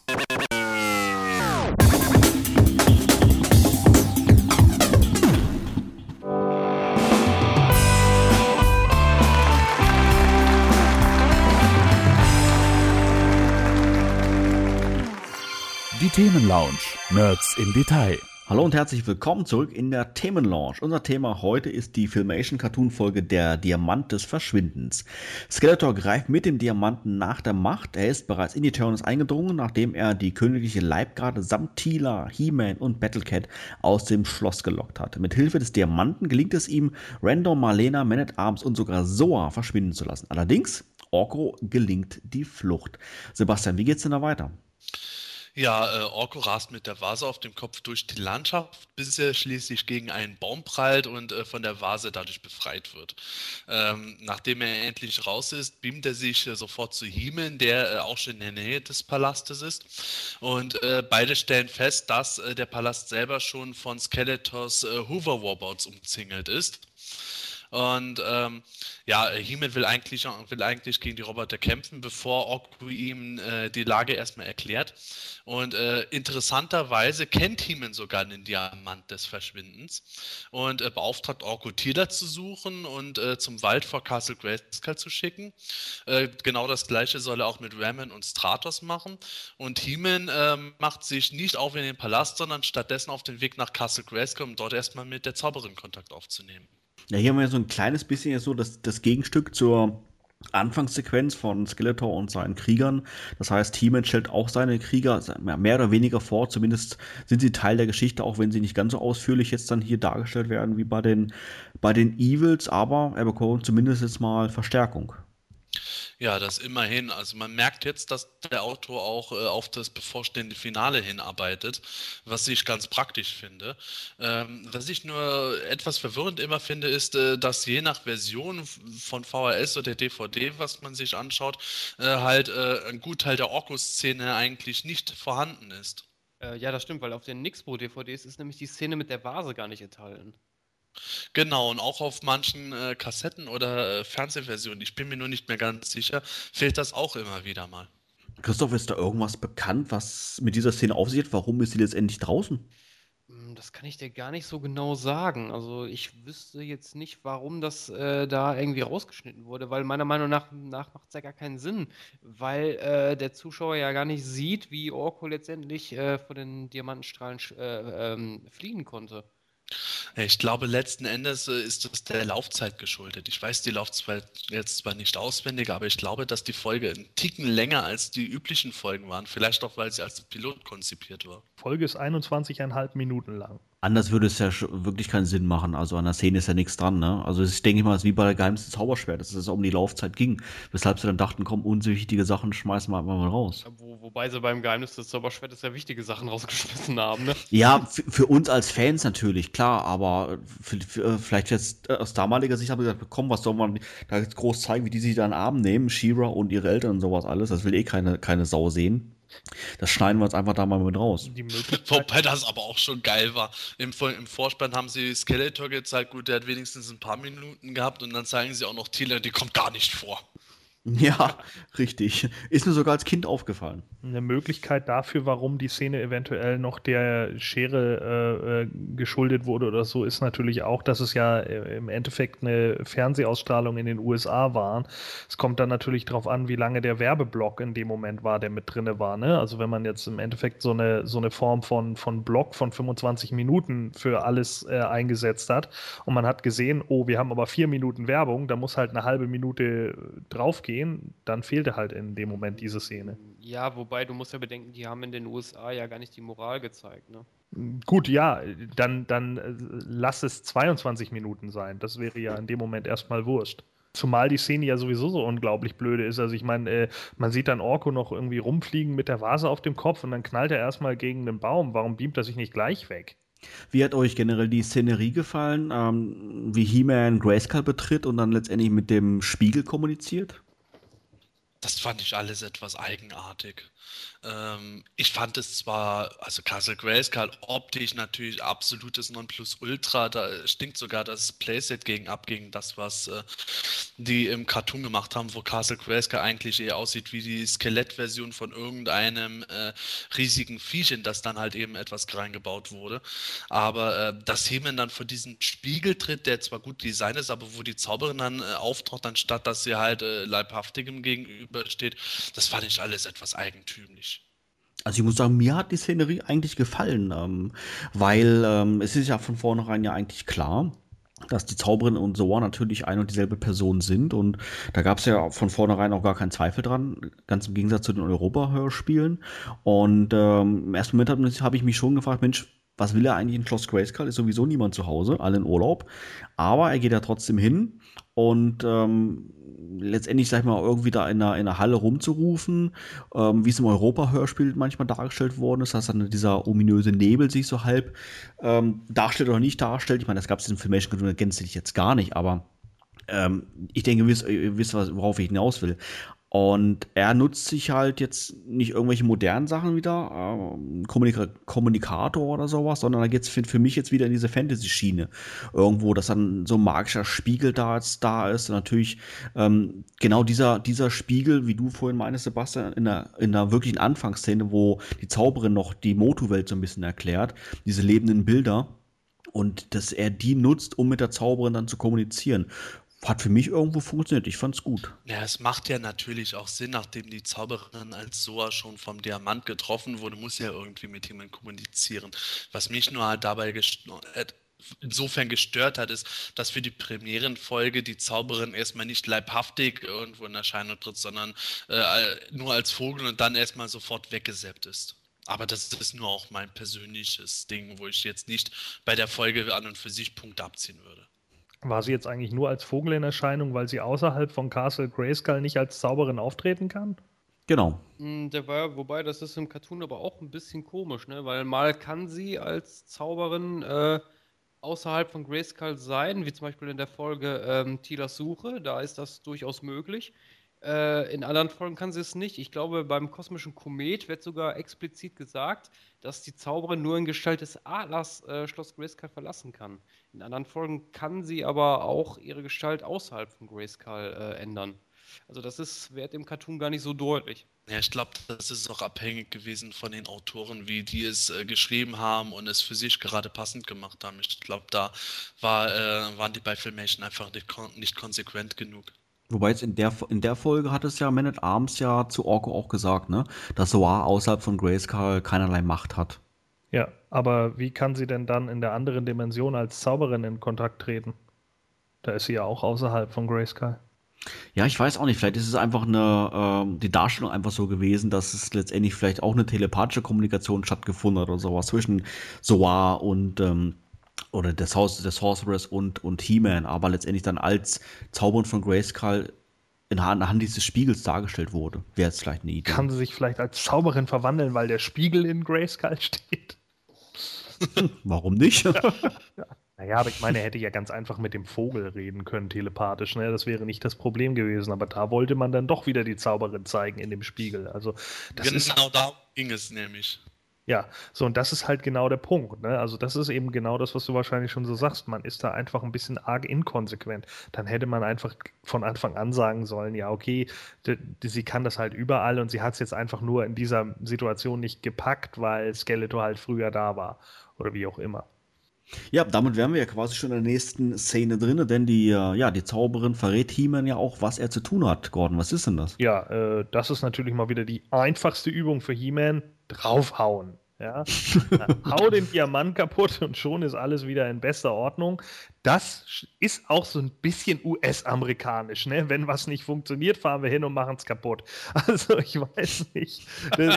Fand, fand das immer so ein bisschen, äh, das fand ich schon als Kind, bin ich ganz ehrlich, als das damals irgendwie auf dem alten Tele 5 Sender noch lief, das fand ich schon damals als Kind oftmals echt schlecht. Also ich weiß ganz genau, dass ich schon damals da saß und irgendwann dachte, mein Gott, also alles wird irgendwie immer nur mehr oder minder damit gelöst, dass draufgekloppt wird. Also das war mir oftmals ein bisschen zu eintönig. Also ich kann mir so richtig vorstellen, wie du damals dann vom Fernseh Fernseher gehockt bist als kleiner Gordon und hast es dann gehört und dann nur von dir so kam, kaputt machen? Really? Hm. Come on. also ich fand das eigentlich sehr stimmig und sinnvoll. Ich habe die Botschaft auch bis heute verinnerlicht, äh, Gewalt ist eine Lösung. Ja. Also ich habe ich hab da eigentlich keine Probleme gehabt. Ich hätte es eher etwas problematisch gefunden, wenn jemand da gestanden hätte, ah ja, den Diamant zerstören, ja wie denn? Ja, äh, wirf einen großen Stein auf ihn. ja, das stimmt natürlich, aber ich hatte mir da, ich glaube, also ich bin mir jetzt nicht hundertprozentig sicher, ob ich diese äh, Folge mal äh, als Kind gesehen habe, aber es gab, glaube ich, irgendwie so eine ähnliche. Und da habe ich mir dann manchmal so überlegt, mein Gott, warum ist es denn nicht einfach so, dass er den Diamanten einfach nur wieder an seine übliche Stelle bringen muss oder sonst irgendwas? Das wäre doch mal was anderes, als immer nur, ja, der Diamant ist da und der nervt alle, mach ihn mal kaputt. Weil die Szene ja, als er den Diamanten zerstören will, also die fand ich wirklich sehr, sehr gut gemacht, dass er quasi äh, zwischen diesen beiden Universen steht und äh, immer, mhm. immer weiter verschwindet und irgendwann ist er ganz weg. Also die, die Szene, die fand ich, die fand ich, die fand ich richtig klasse. Und die hatte auch so wirklich so einen, so einen leichten Nervenkitzel. So, ja, schafft er es, schafft er es nicht? Ich meine, gut, klar, als Erwachsener weiß man klar, äh, er schafft es. Aber als Kind kann ich mich entsinnen, als ich die Folge gesehen habe, da habe ich schon so ein bisschen ge äh, äh, äh gebangt. Ja, auf die Szene kommen wir natürlich gleich noch zu sprechen. Ähm, ich fand es allerdings mit, der, äh, mit dem Zerstören, klar, Gordon irgendwo ist natürlich schon recht, aber ich denke, es war auch irgendwo einfach die, die, die Darstellung, um zu zeigen, Mensch, He-Man ist tatsächlich der Stärkste der Starken. Ähm, Christopher, du hast es in deinem Review auf PE ganz treffend formuliert, irgendwo mit dem Kräfteaufwand, den He-Man aufbringen müsste, um, um, überhaupt einen Diamanten zu zerstören, oder? Wie war denn das? Was hast du geschrieben? Ich, weil, ähm, ähm, wie gesagt, also im chemischen Sinne ist ein Diamant unzerstörbar, weil er durch äh, tetraedisch-kovalente Einfachbindungen zusammengehalten wird. Also das ist ah, klar. Äh Genau, es sind enorme ja. Kräfte, die da wirken. Und äh, das ist quasi unmöglich. Aber gut, He-Man ist ja nun mal der stärkste Mann des Universums und äh, für den ist das ein Klacks. Aber ich muss sagen, um nochmal auf die Szene zurückzukommen mit He-Man in Schloss Grayskull, die beste Szene daran fand ich ja eigentlich, dass ähm, He-Man sich dann wirklich denkt, Mensch, Skeletor wird ja garantiert Schloss Grayskull angreifen. Was mache ich denn jetzt? Ach, ich warte einfach hier. Ja, die Idee fand ich allerdings auch ganz gut, da zeigt sich zumindest so ein bisschen logisches Verständnis von He-Man. Also nicht nur Diamanten kaputt pressen zu können, die scheinbar irgendwie eine andere Konsistenz auf Eternia äh, zu besitzen, aber äh, das fand ich eigentlich auch ziemlich gut. Also, dass man dann so in der nächsten Szene, wo dann die äh, Schurken mit, mit diesem Enterhaken und äh, der, ich glaube, Skeletor schießt noch irgendwie so einen magischen Blitz auf das Tor, damit man äh, das Tor dann auch wirklich öffnen kann und äh, He-Man wartet aber bereits am Eingang, ne? Und sagt, glaube ich, bringt, glaube ich, sogar noch einen pfiffigen Spruch dann so in, in bester Spider-Man-Manier, hätte es auch anklopfen können oder sowas in der Art. Also, das äh, fand ich eigentlich auch ganz gut. Das kommt doch eigentlich unge ungemein genial, weil äh, du irgendwie das Gefühl hast, dass jemand dann da steht, ach ja, My Skeleton, seine Leute, ach lass die mal machen, ich habe ja Zeit. Und äh, die rackern sich erstmal ab, dieses Tor runterzukriegen, nur damit er dann ganz gemütlich raushoppelt und die vermöbeln kann. Also ich fand das klasse, muss ich ehrlich sagen. Ähm, weiß ich, es war wieder so enorm ähm, ja, überheblich hat so einen negativen Touch, aber ähm, er war sich einfach sicher, ähm, was, er, was er zu tun hat und ähm, hat auch funktioniert. Skeletor war auch überrascht letztendlich, als er ihn dann in Schloss Grayskull dann gesehen hat und ähm, ja, als Kind fand ich es einfach klasse. Ne? Ähm, Skeletor hat sich da angestrengt wie, wie sonst was und ackert sich da beziehungsweise seine Dämonen, das, äh, das Tor aufzuziehen, wobei ich das auch schon wieder ein bisschen seltsam finde, dass so ein Markt von ein Tor von Schloss Grayskull einfach so aufgezogen werden kann. Hätte er ja noch ein paar Mal probieren können, nächste 130 Folgen, aber egal. Und ja, He-Man steht da und äh, der Kampf geht dann quasi sofort los. Es macht für mich aber auch absolut Sinn, dass die Evil Warriors das Tor jetzt eben mit Skeletors Hilfe und Magie auch aufmachen können, weil ansonsten wäre ja auch nicht viel Gefahr dahinter, wenn die sich an diesem äh, Tor oder der Burg äh, jeden Tag abrackern würden, wie blöd und nichts würde passieren. Dann bräuchte man ja. He-Man ja nicht. Ja, da ist natürlich schon recht, aber es wird halt in, äh, in manchen Folgen, ist nicht unbedingt jetzt auch Filmation, sondern auch in anderen Medien halt immer so dargestellt, man braucht das Zauberschwert unbedingt, um es aufzumachen und sowas alles. Ähm, aber letztendlich reicht es ja mit ein bisschen roher Gewalt, da wären wir wieder bei, bei der Gewalt, ähm, das Tor dann aufzuziehen ich weiß nicht, das würde ich jetzt eher nicht so sehen. Wie gesagt, also die kriegen das Tor ja eben erst aufgezogen, nachdem Skeletor auch seine magische Axt benutzt hat, wo man jetzt natürlich auch durch den einen Auftritt der Axt spekulieren könnte, dass die ganz besondere Kräfte hat und äh, durch irgendwas dann später nicht mehr gebrauchbar ist. Aber ich fand es so an und für sich eigentlich schon okay, weil dadurch eben die Gefahr dargestellt wird, dass wenn He-Man nicht zur Stelle ist, die äh, Evil Warriors eigentlich locker den Planeten schon längst erobert hätten. Ja, wobei, du musst ja erwähnen, die Sorceress war ja in Grayskull nicht anwesend. Das heißt, äh, es gab ja auch in den Hörspielen so eine ähnliche Folge, wo die äh, Evil Warriors einfach das Tor öffnen konnten, eben weil die Sorceress nicht in Schloss Grayskull war. Ich denke mal, das kann man sich da auch so erklären. Ja, ich fand auch, das war im 2000X-Cartoon doch ein bisschen besser in Szene gesetzt, so, ne? Mit Triclops Technik und dann Evelyn als schwarze Magierin und dann kommt noch Skeletor mit einem noch heftigeren Zauber. Das klappte da irgendwie besser. Also ich fand jetzt die Szene nicht, nicht schlecht, also nicht, dass man mich jetzt falsch versteht. Ähm, aber wie gesagt, war irgendwo doch ein Ticken zu einfach, dass es dann so einfach dann das Tor aufgezogen werden kann. Zumal es natürlich ähm, He-Man ähm, kurz vorher dann mit, äh, mit seinem Zauberschwert und seinem Zauberspruch halt das Tor hat ähm, geöffnet. Was ich übrigens äh, wirklich klasse in Szene gesetzt fand. Und ähm, ja, aber wie gesagt, ist nicht weiter tragisch das hat irgendwo hat dann schon gepasst und der Kampf geht dann auch relativ ähm, so äh, geht, nee der, der Kampf geht auch sofort dann los ähm, die Helden kämpfen dann gegen die Schurken und es dauert dann auch nicht lange, dass dann ja letztendlich dann He-Man auch auf äh, Skeletor trifft. Ähm, Sebastian, wie geht's denn da weiter? Ja, äh, na, natürlich äh, entbrennt der unvermeidbare Kampf zwischen Hemen und den Schurken, wobei auch äh, Tila, Ramen und Stratos äh, eintreffen und kräftig mitmischen. Und im finalen Kampf zwischen Hemen und Skeletor äh, nutzt Skeletor sogar noch äh, ein Steinmonster.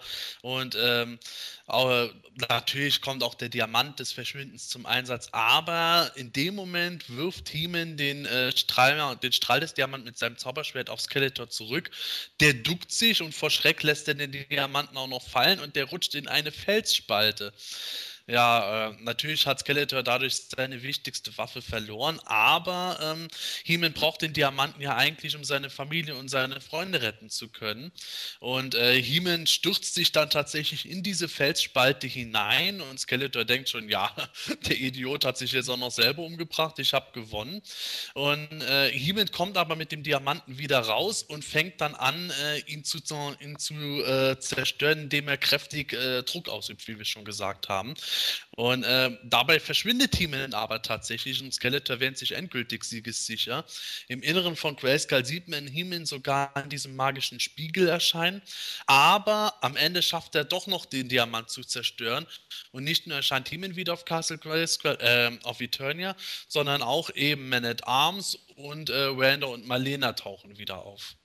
Christopher, du hast diese Szene eben gerade schon ein bisschen vorweggenommen. Hat dir sehr gut gefallen? Also die Szene, die fand ich wirklich richtig klasse an der Folge.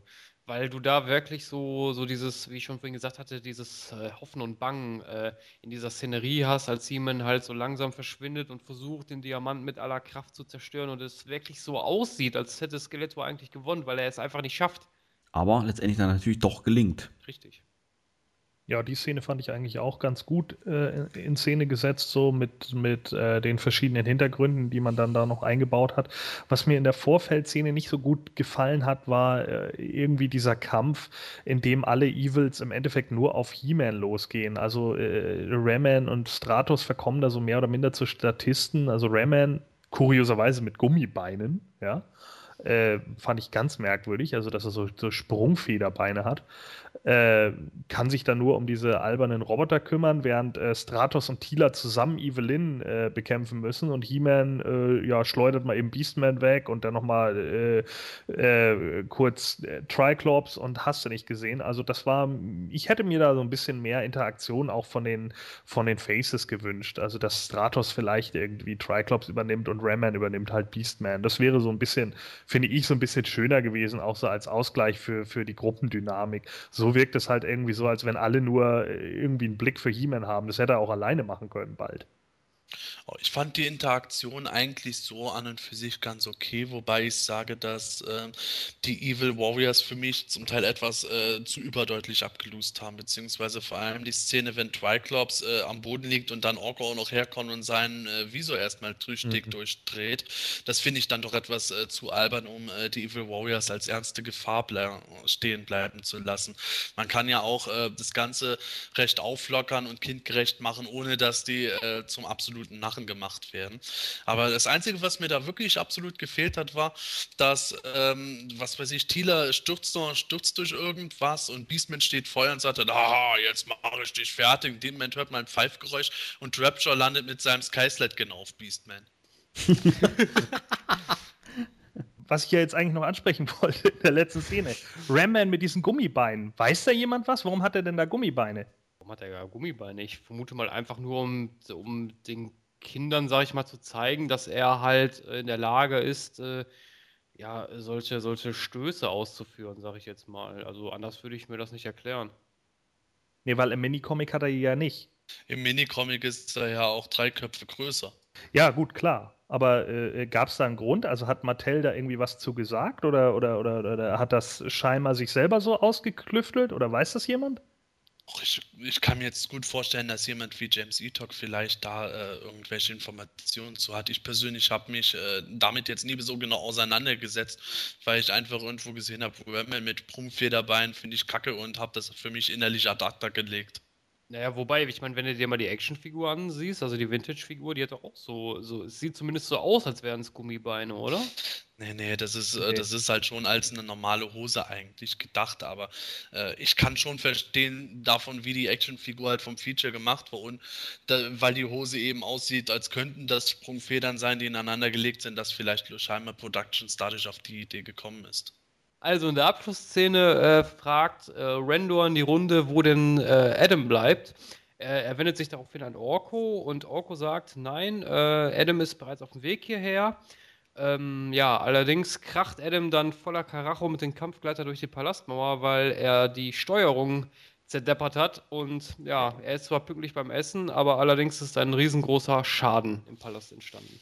Finde ich absolut priceless könnte ich mich heute noch drüber amüsieren. Wie Prince Adam wie ein begossener Pudel dann da reinstürmt und am Ende, und am Ende sagt Orko auch noch so lapidar, ja, jetzt ist er pünktlich zum Essen und Randall fängt an zu lachen und Adam, Adam guckt nur noch irgendwie cringe an. Ha, siehst du, es ist toll, Prinz zu sein. Ja, das, äh, das, ist ja diese, das ist ja diese Abschlussszene. Ich meine, das ist, glaube ich, in fast jeder Folge so, dass irgendwie nochmal in der Abschlussszene so ein kleiner Gag eingebaut wird, oder?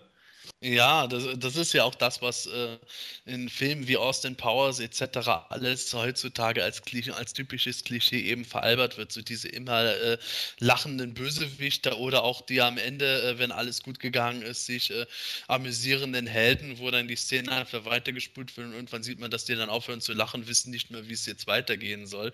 Äh, das kommt gerade im He-Man-Cartoon erstaunlich häufig vor. Ja, wie würdet ihr denn jetzt abschließend diese Cartoon-Folge ähm, nach Schulnotenprinzip bewerten? Was hat euch zusammengefasst gut oder auch weniger gut gefallen? Christoph. Ähm, also ich muss sagen, äh, der Diamant des Verschwindens gehört neben die Arena und Gewissensbisse äh, zu einem meiner Lieblingsfolgen. Ähm, ich würde der Folge eine 2 plus geben. Einzig und allein dadurch, weil ich finde äh, die Anfangsszene in Snake Mountain ganz, ganz gut. Auch äh, natürlich den, den Schluss, als Heeman da so langsam verschwindet und den Diamanten äh, zerkleinern will. Äh, auch die, die Szene mit, mit äh, Tila und Trapjaw, auch wenn da so ein paar kleine äh, Sachen sind, wo man sagen kann, ja, das ist jetzt nicht so gut umgesetzt wurde, worden. Aber ansonsten, nö. Also ich bin mit der Folge sehr zufrieden. Ja, äh, mein Fazit fällt eigentlich ähnlich aus wie das von Christoph. Ich gebe der Folge eine glatte 2. Hm, was mir weniger gefällt, ist dem, wie äh, schon gesagt, der Anfang, wenn die äh, Kämpfe des Bösen von Skeletor herbeigerufen werden.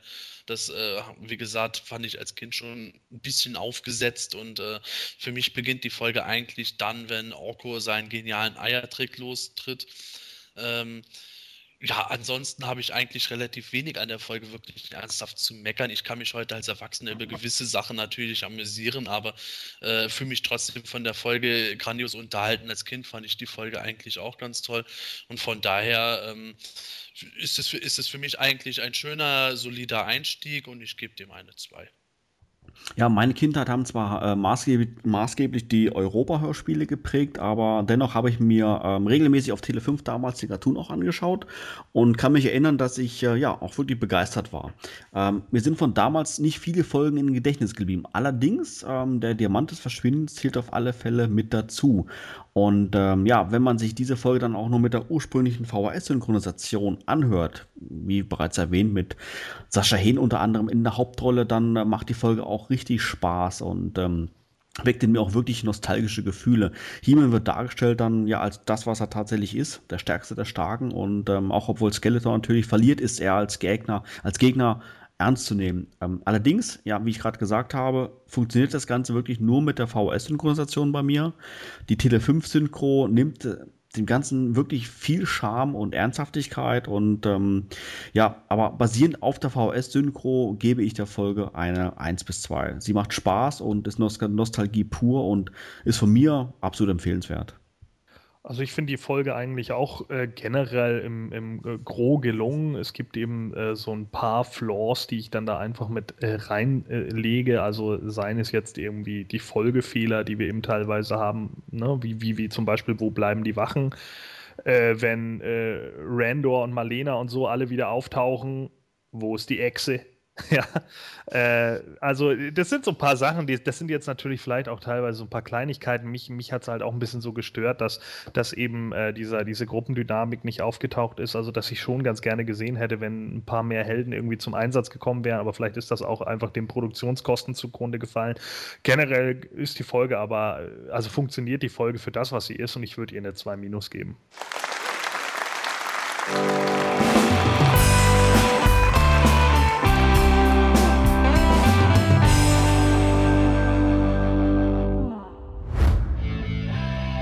Hat dir diese Ausgabe vom Himalischen Quartett gefallen? Dann unterstütze jetzt unseren Podcast mit deiner Bewertung und deinem Kommentar.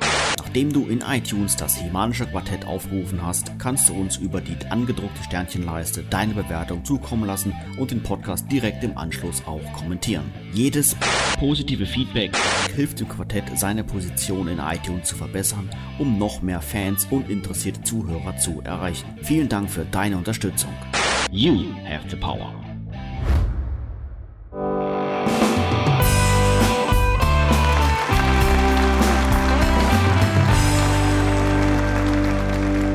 Ja, wir wären damit leider schon wieder am Ende der heutigen Folge angelangt, aber keine Sorge, wir melden uns bereits in rund zwei Wochen mit der Ausgabe Nummer 31 wieder zurück. Wenn du sicher gehen möchtest, keine Ausgabe zu verpassen, empfehlen wir dir, das Himanische Quartett in iTunes als auch in YouTube zu abonnieren. Bei uns heute zu Gast war Christopher Van Strahlen, aka Scarecrow. Vielen herzlichen Dank für deinen Besuch. Ähm, ja, vielen herzlichen Dank. Ich war gerne Gast bei euch und ähm, ja, zum Abschied möchte ich gerne noch sagen, das, was ich eigentlich immer sage, es gibt nichts zu fürchten, außer der Furcht selbst. Ja, in diesem Sinne, mach's gut, tschüss und bis dann und ich verschwinde jetzt auch direkt in die nächste Folge. Macht's gut und ohne Hemen als Verteidiger wird die nächste Folge unser sein.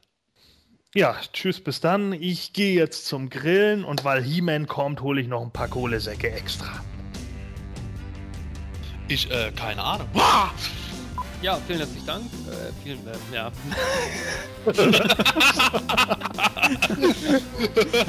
Ich geh mal kurz, kurz. Der He-Man hat ja seinen Schlüpper irgendwie von Red Sonja geklaut. Ne?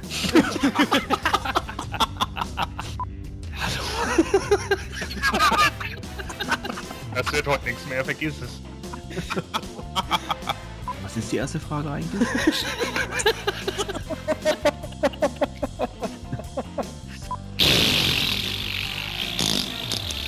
Ich finde das auch klasse, dass Mattel das da, äh, ähm, äh, scheiße, jetzt habe ich den Faden verloren.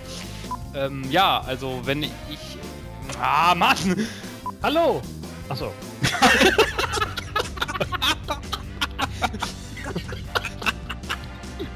Ja, hallo. Hallo. Hi. Hallo, hallo, hallo, na, hallo, hallo. Hi. Super.